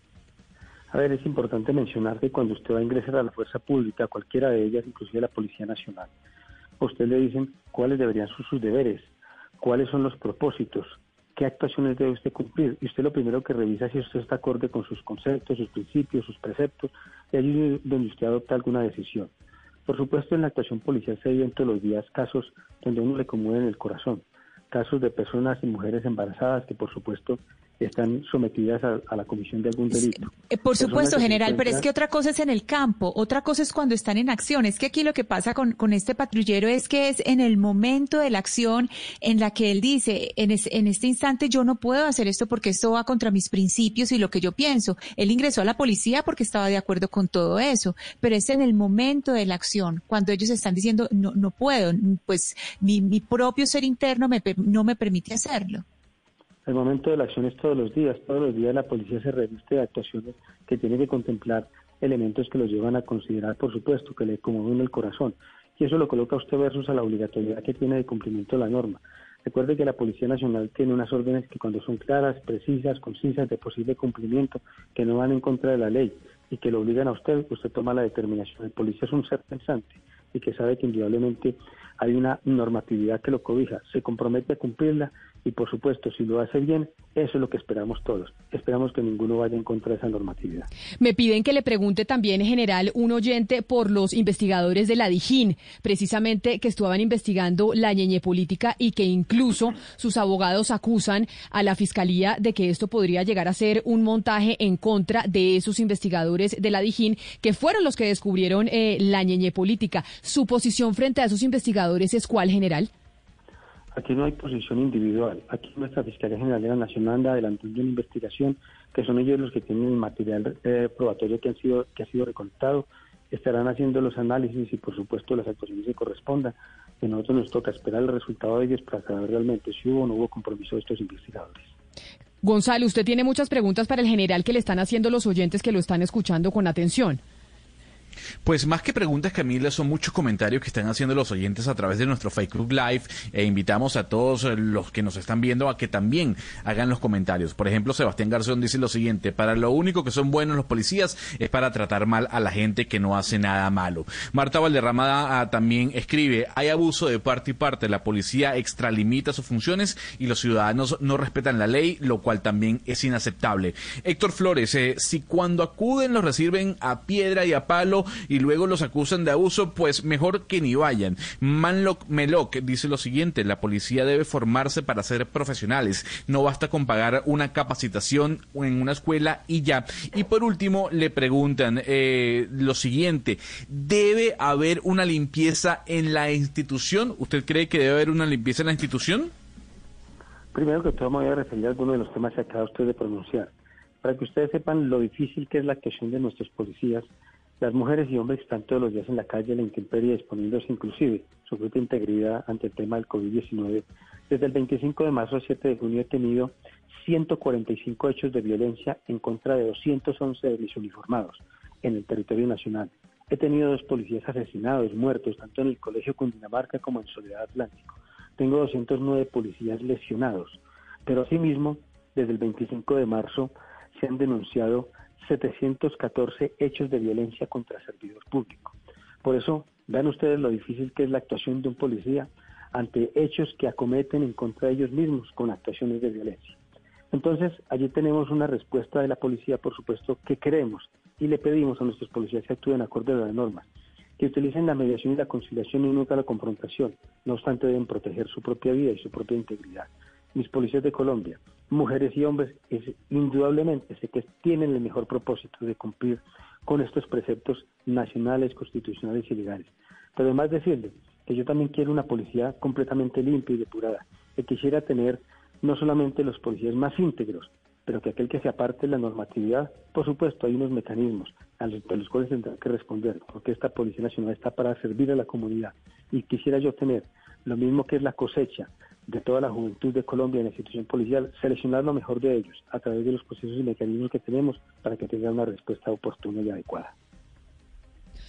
General, ya que usted menciona eso y que le preguntan eh, los oyentes sobre si cree que debe haber una depuración, en los Estados Unidos estamos viendo lo que está pasando con la policía por cuenta eh, del asesinato por parte de un policía de George Floyd.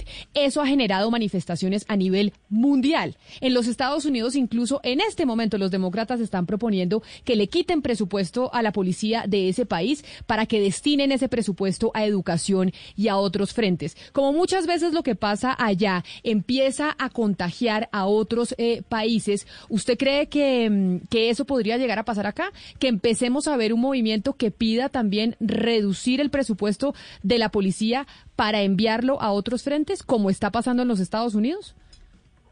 La verdad, no conozco muy bien cuáles son las decisiones internas de los Estados Unidos. Cada estado tiene sus propias normatividades y decisiones.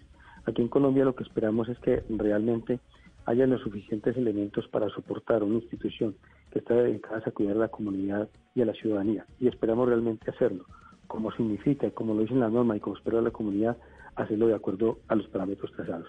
Quiero también decirles que, independiente de todas estas actuaciones y de los maltratos que hemos visto, como les he referenciado con casos específicos de los policías que han fallecido y quedan heridos, a pesar de eso seguimos cumpliendo con nuestro deber y empezamos a hacerlo acorde, no solamente a la expectativa de la misma comunidad, sino también con el presupuesto que ha sido entregado a la policía para cumplir este compromiso.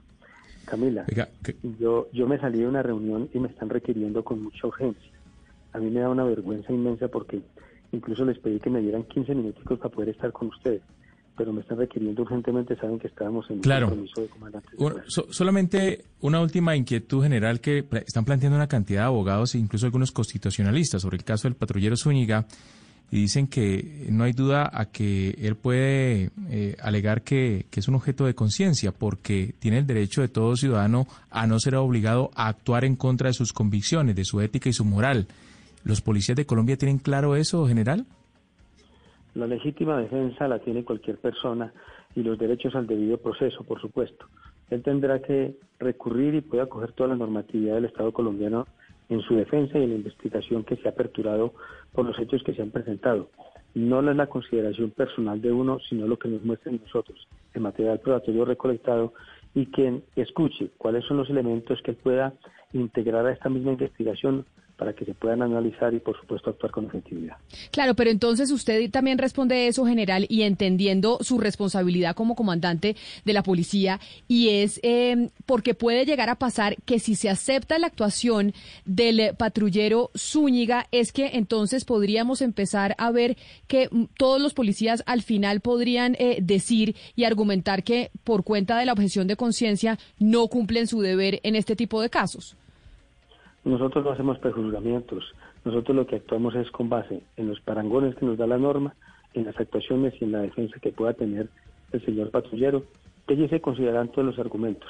Quien debe hacer la investigación es el que debe hacer la valoración objetiva de cada uno de estos elementos versus lo que entreguen sus comandantes y los parámetros de la actuación en el cual estaba cumpliendo con su deber. No, claro, lo entiendo, general, pero es que si no puede empezar a suceder, y cuénteme si esto es verdad, que pasó en Bogotá que un policía se rehusó a retirar un vendedor ambulante de las calles, del, del espacio público, para no meterse en problemas, evidentemente en medio de la opinión pública. ¿Eso pasó, no pasó? ¿Eso puede estar empezando a suceder?